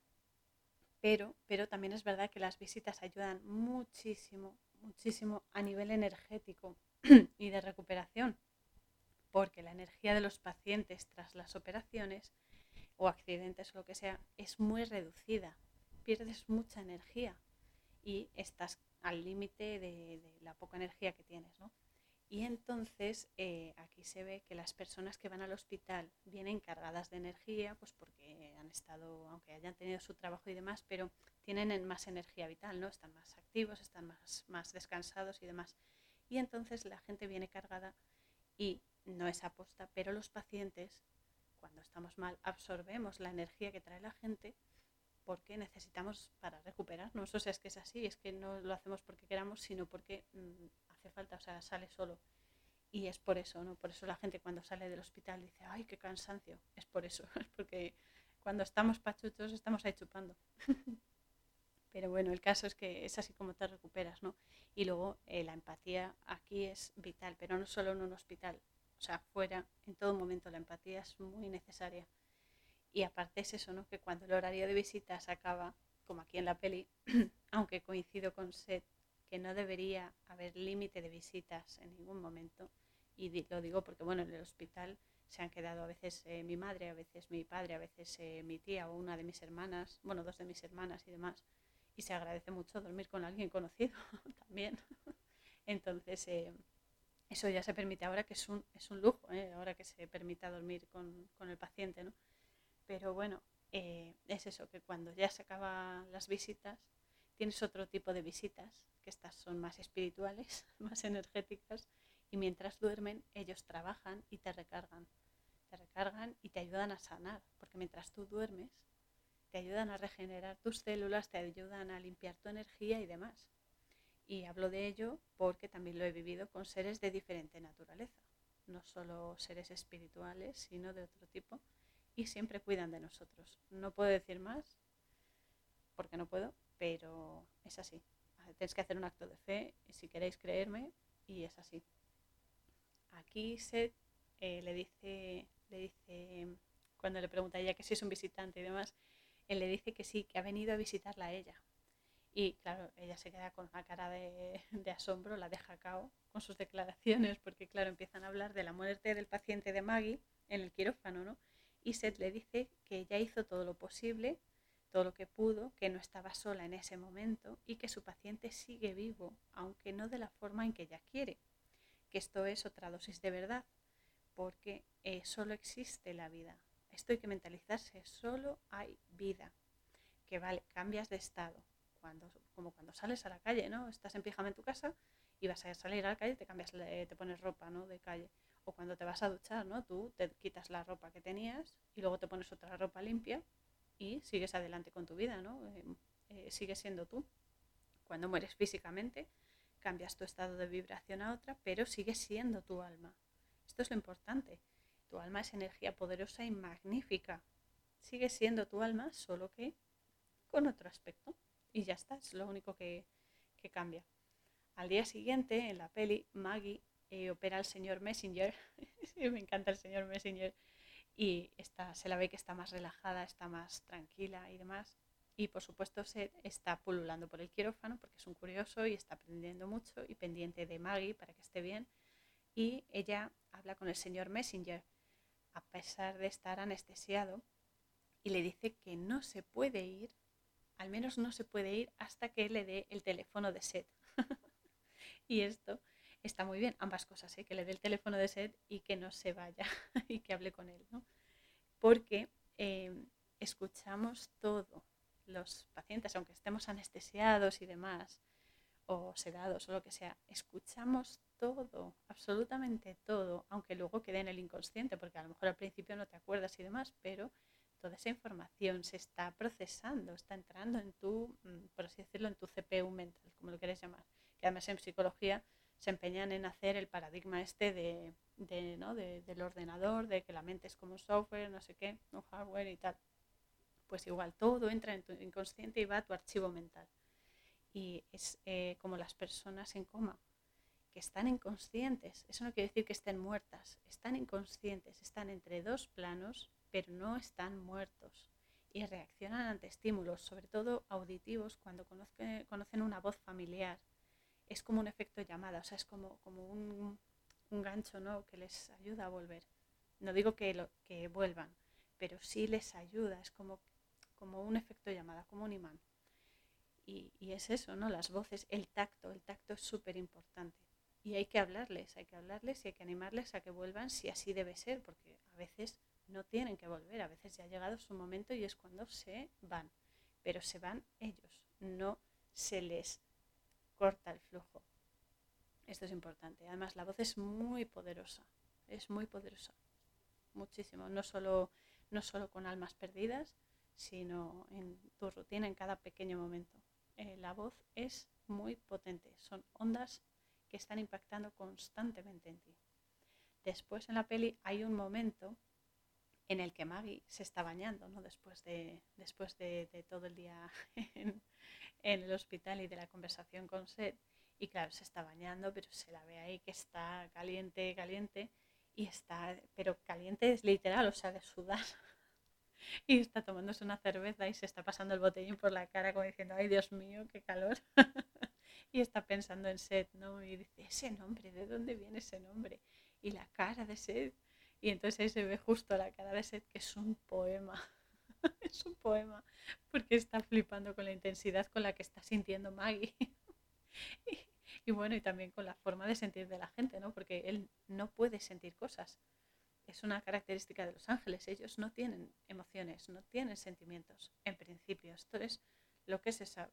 De ahí a lo que luego sea, a saber, sabemos la mitad de la mitad de la mitad y siendo generosos. Pero bueno, más adelante vuelven a coincidir en la biblioteca porque eh, Maggie descubre un libro en su mesilla de Ernest Hemingway y Seth eh, le dice que trabaja como mensajero de Dios. qué fuerte. Y que vive en la biblioteca, porque ella le pregunta que en qué trabaja. Dice, soy mensajero. Dice, ¿qué tipo de mensajero? Dice, mensajero de Dios. es genial. Y bueno, que vive en la biblioteca, pero que quiere salir de allí y hacer cosas, ¿no? Y entonces se van a un mercado alucinante que se llama la Casa Verde que desde el primer momento que vi ese mercado estoy enamoradísima de ese mercado. Madre mía, además te entra un hambre con tanta fruta tan rica. Madre mía, qué bueno. Y nada, entonces están ahí y empiezan a comprar fruta.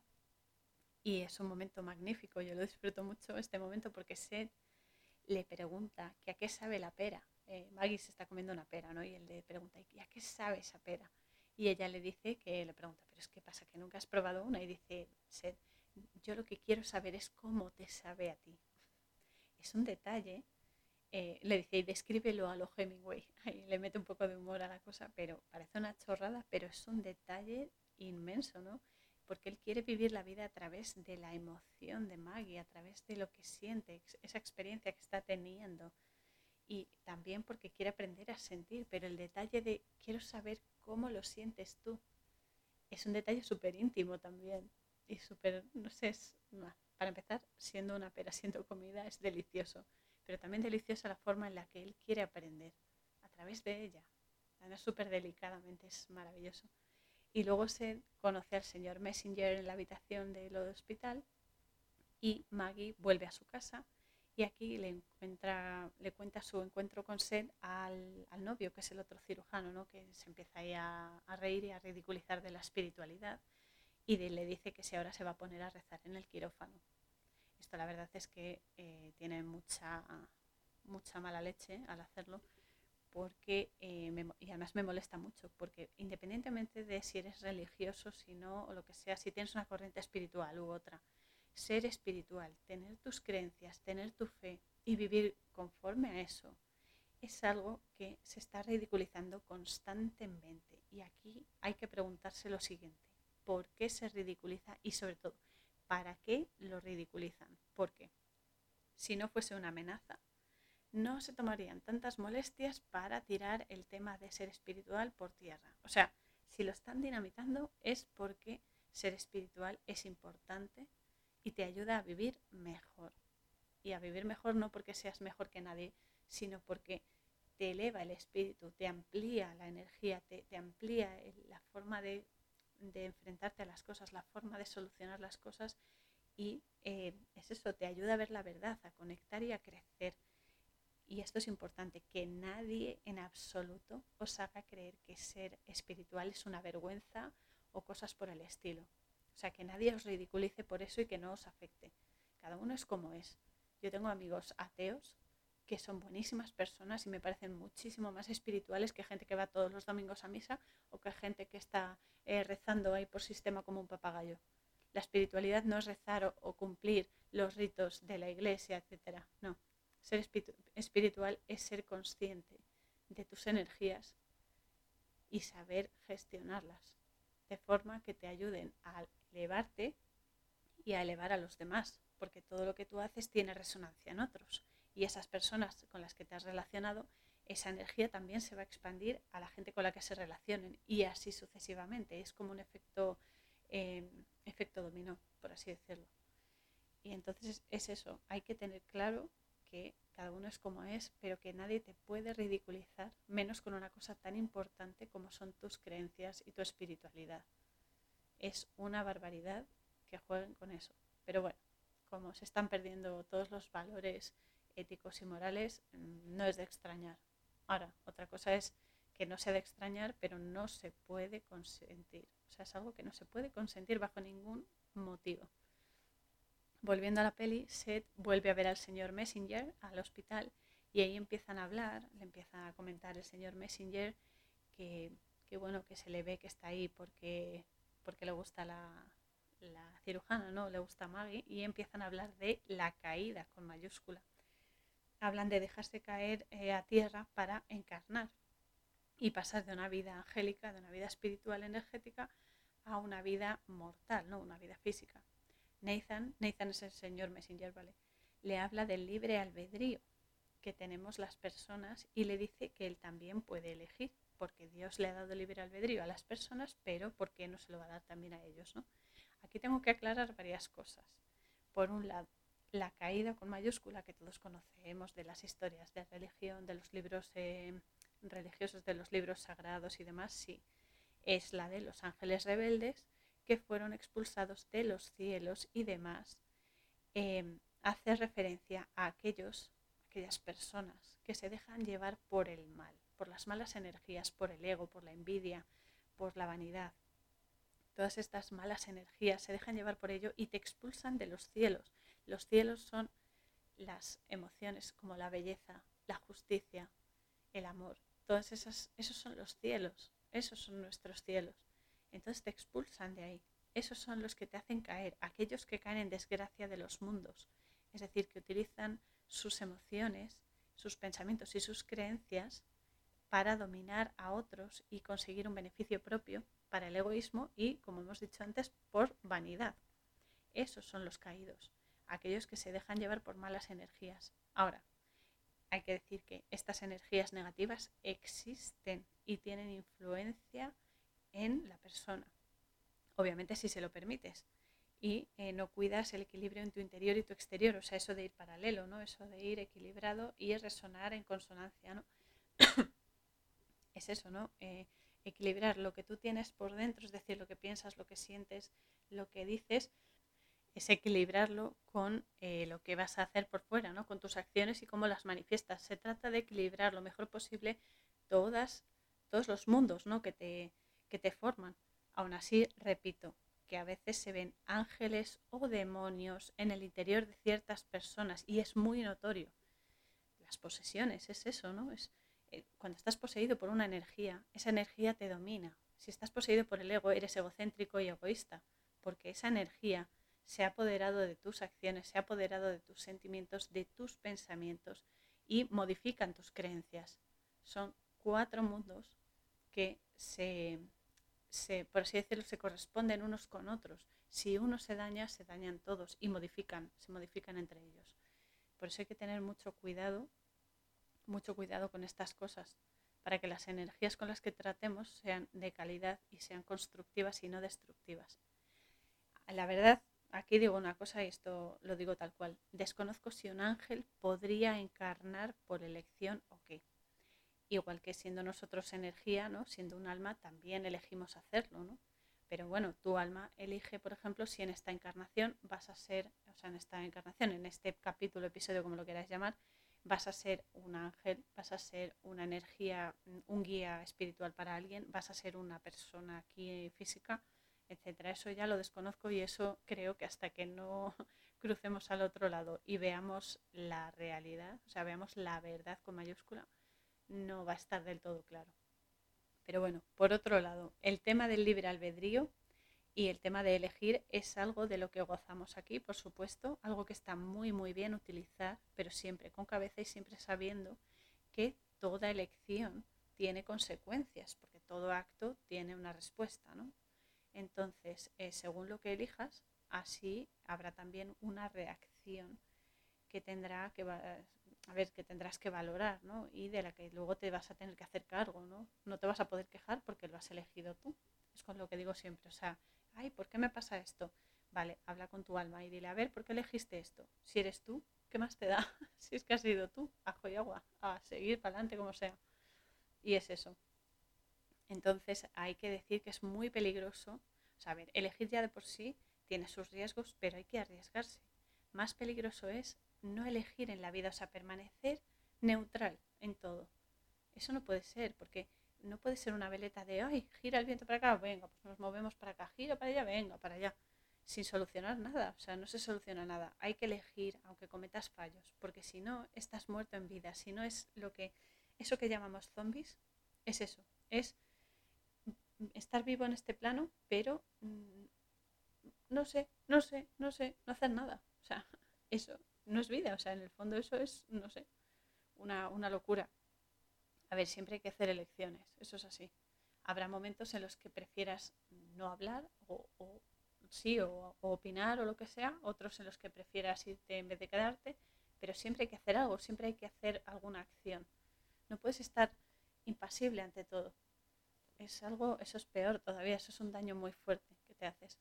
Después en la peli, Maggie y Seth se vuelven a encontrar en un parque y la atracción es muy grande y se besan. Pero claro, Seth aún no ha encarnado, o sea, sí, se deja ver, ella lo, siente, lo toca y demás, pero él no puede sentirla.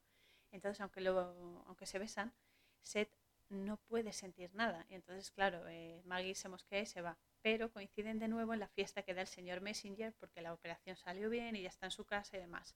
Y la mujer de, de Nathan, el señor Messenger, le pregunta, esto es buenísimo, le pregunta que de dónde es, ¿no? Y Seth contesta, soy de arriba. Me encanta. Es que es total. Porque aquí recuerdo, en lo que he dicho antes, ¿no? Que lo que llamamos los cielos, o eso que decimos, sí, los de ahí arriba, esos seres viven en nuestro interior. Está todo, el universo, los mundos, los ángeles, otros seres a los que dejamos paso, las infinitas posibilidades eh, cuánticas, esperando que las combinemos o que determinemos, etcétera. Pero claro, esto explica por qué da tanto miedo mirar hacia adentro.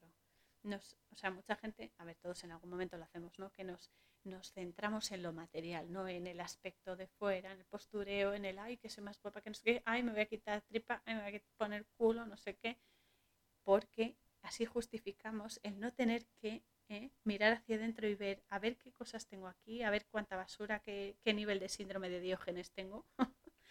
y, y es eso, ¿no? Que da miedo porque dentro está todo. Pero a veces hay que sacar la basura, ¿no? Hay que limpiar tus emociones, hay que limpiar los pensamientos, hay que regenerar tu energía con descanso, con deporte, con alimentación, ser consciente de cómo te alimentas, que no todo es de cara para afuera, porque sí, la fachada puede ser muy bonita, pero si por dentro estás vacío o estás lleno de mierda directamente, ¿de qué sirve? Si el petate que te vas a llevar es, es el amor que hayas compartido, las experiencias que has tenido, tus recuerdos, todo eso que se impregna no en el cuerpo, que también a veces, sino en el alma. En el alma, ese es, ese es tu, equipaje. Si no llevas nada, ¿qué vas a hacer luego? Cuando llegas allí, vas, a ir con las manos vacías y vas a, decir, tanta historia, ¿para qué? Esa es la, la, cosa, ¿no? Entonces, entonces, bueno, hay que mirar hacia adentro para comprender que todo todo, incluso si no lo entendemos, es una bendición con careta. Los problemas son la solución, pues como si dijésemos como una adivinanza. El problema es la solución cuando le quitas la careta. Y para eso venimos aquí, a entrenarnos a quitar caretas. Y eh, es eso, ¿no? Hay que superar el ego y toda esa fachada material y ver más allá, más allá para manifestar el verdadero mensaje, que solo hay vida, que somos energía eterna, que la energía no se muere, no se acaba, solo se transforma y continúa, se transforma, se transforma, se transforma, pero nunca muere, que somos luz y que vibramos en amor. Ese es el mensaje con mayúscula que hemos venido a manifestar aquí. Tenemos una misión muy importante, muy importante. Y mola mucho porque la fiesta está del señor Messenger en la peli, hay una niña, es la nieta del señor Messenger, que claro, está todo el tiempo con Seth la niña es que lo reconoce, ella sabe que es un ángel y claro, los niños están siempre muy atraídos por las personas de luz. Bueno, a veces también por los bicharracos, porque, porque los influyen. que yo tuve un amigo imaginario que por teléfono me decía que hiciese cosas malas y telita con el asqueroso. Pero bueno, ya se largó. Y, y nada, entonces la niña está con él, con Seth, y la mujer del señor Messenger les hace una foto. Y claro, Seth sale como un foco de luz súper potente, que cómo iba a salir si no, ¿no? Es un ser de luz, tiene que salir como luz. Eh, ¿Qué es eso, no? Que las fotos se pueden captar, estos seres de luz. Obviamente también las sombras salen como oscuridad, que a veces hasta da miedito, no, no miedo, impresiona verlas, pero ya sabemos que si vibramos alto y no les permitimos el paso, no pueden hacerte ningún daño. Es así, lo de vibrar alto es, es lo que decimos siempre, es hacer cosas que te llenen por dentro, que te hagan feliz, compartir tiempo con tus seres queridos, hacer las cosas con conciencia y evitar, evitar el sufrimiento a otros y demás, derivar las conversaciones, lo que decíamos antes, ¿no? Derivar las conversaciones o los encuentros, en vez de generar polémica, deriva esa energía, transfórmala en algo que os enriquezca a todos los que estéis en la conversación, en, el evento, lo que sea. Todo eso es vibrar alto y es muy importante porque cambia las cosas, pero vamos, diametralmente. Y, y, es eso, es una mejora absoluta y os invito a que lo probéis si no lo habéis hecho ya, porque se nota muchísimo el cambio. Y luego se ve que Maggie y Seth vuelven a discutir después de la fiesta y eso porque, claro, él le está contando la verdad de su naturaleza angélica, pero ella, ella no, o sea, le cuesta mucho comprenderlo, incluso le corta la mano y ve que ni tiene herida, ni tiene sangre, ni nada. Y entonces le cuesta mucho comprenderlo y se enfada y le dice que se largue de allí, que es un farsante, que desaparezca, no sé qué. Claro, el otro coge y se va porque no quiere disgustarla y tal, y, y se va, ¿no? Entonces aquí aparece, eh, esta es otra de mis partes favoritas, aunque esta película para mí es una locura, aparece un temazo musical precioso de Sarah McLachlan que se llama Angel, que recomiendo que escuchéis las veces que podáis, cuantas más mejor, porque es muy profunda la letra y personalmente me emociona muchísimo, así que os voy a cantar un poquito. porque me gusta mucho. Ahí va. In the arms of the angel, fly away from here. You're in the arms of the angel. May you find some comfort here. Preciosa. Y bueno, luego se ve que Seth eh, se queda con ella toda la noche, porque ella le dice, por favor, vuelve, quiero verte, tal. Se queda con ella toda la noche, la está cuidando, está abrazándole y tal.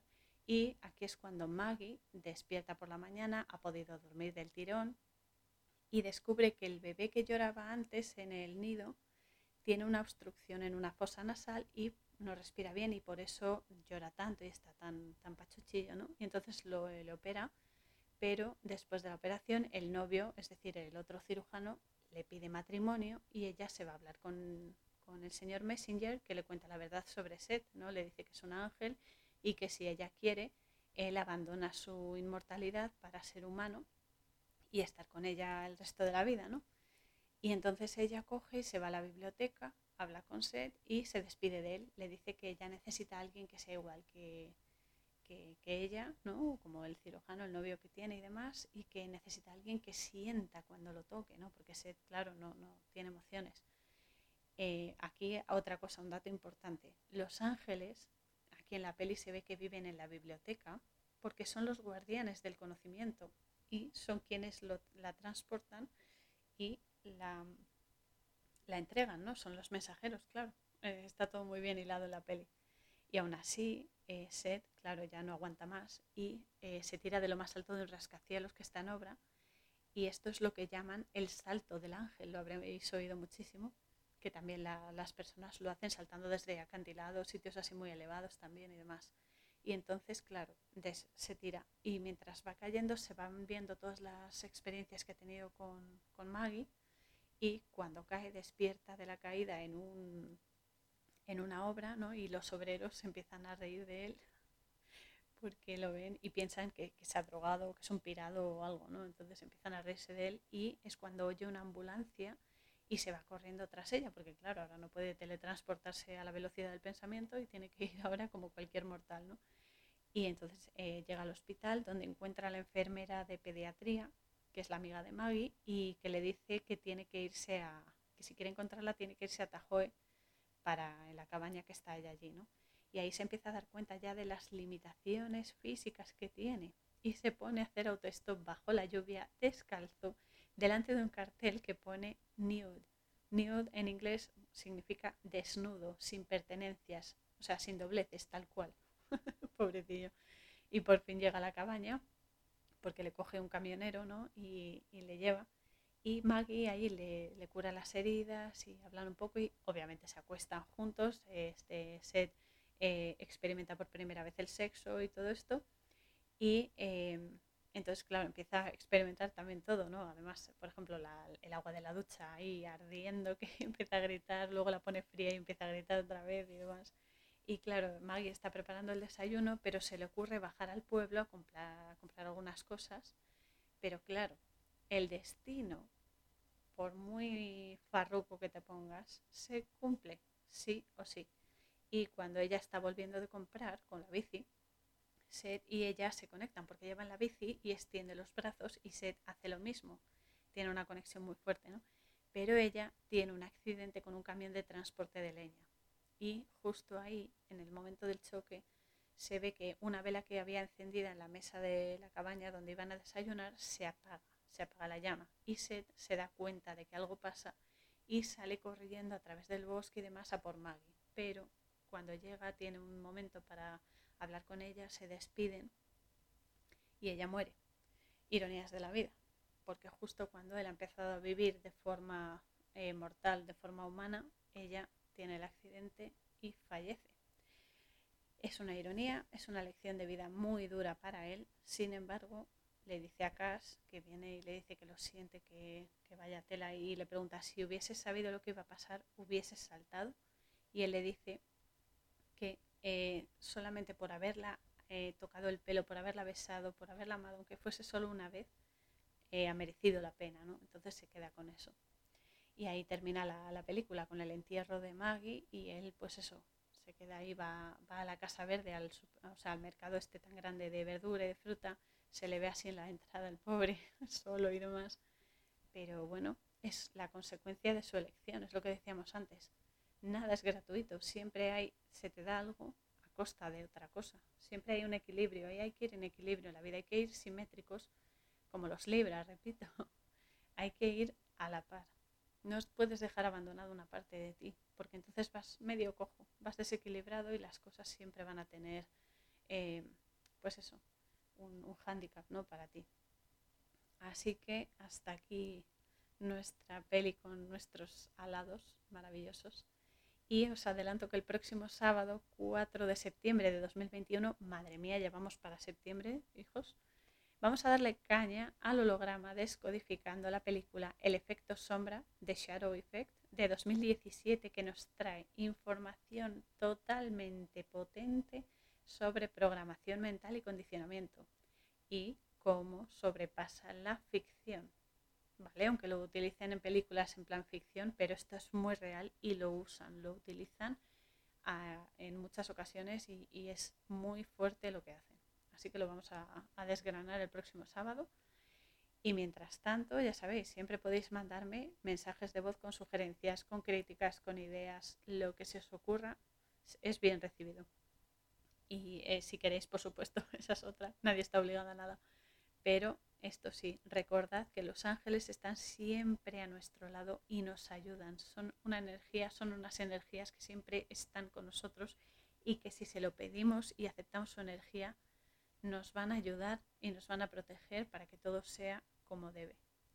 Igual pasa con la oscuridad, esto es importante, no solo la luz se manifiesta si se lo pedimos, la oscuridad no es que, te lo, no es que haya que pedírselo, es que te come la oreja para que aceptes, te vende mentiras. Estas energías malignas te venden mentiras de éxito, de, de no sé, de popularidad, de pasta, de todo eso, y de influencia y demás, y lo único que hace es consumir tu alma.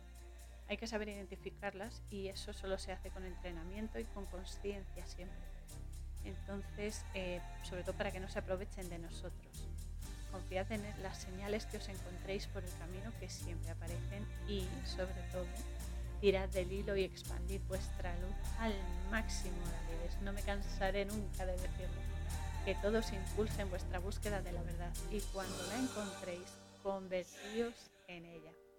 Un abrazo inmenso y apretado para todos.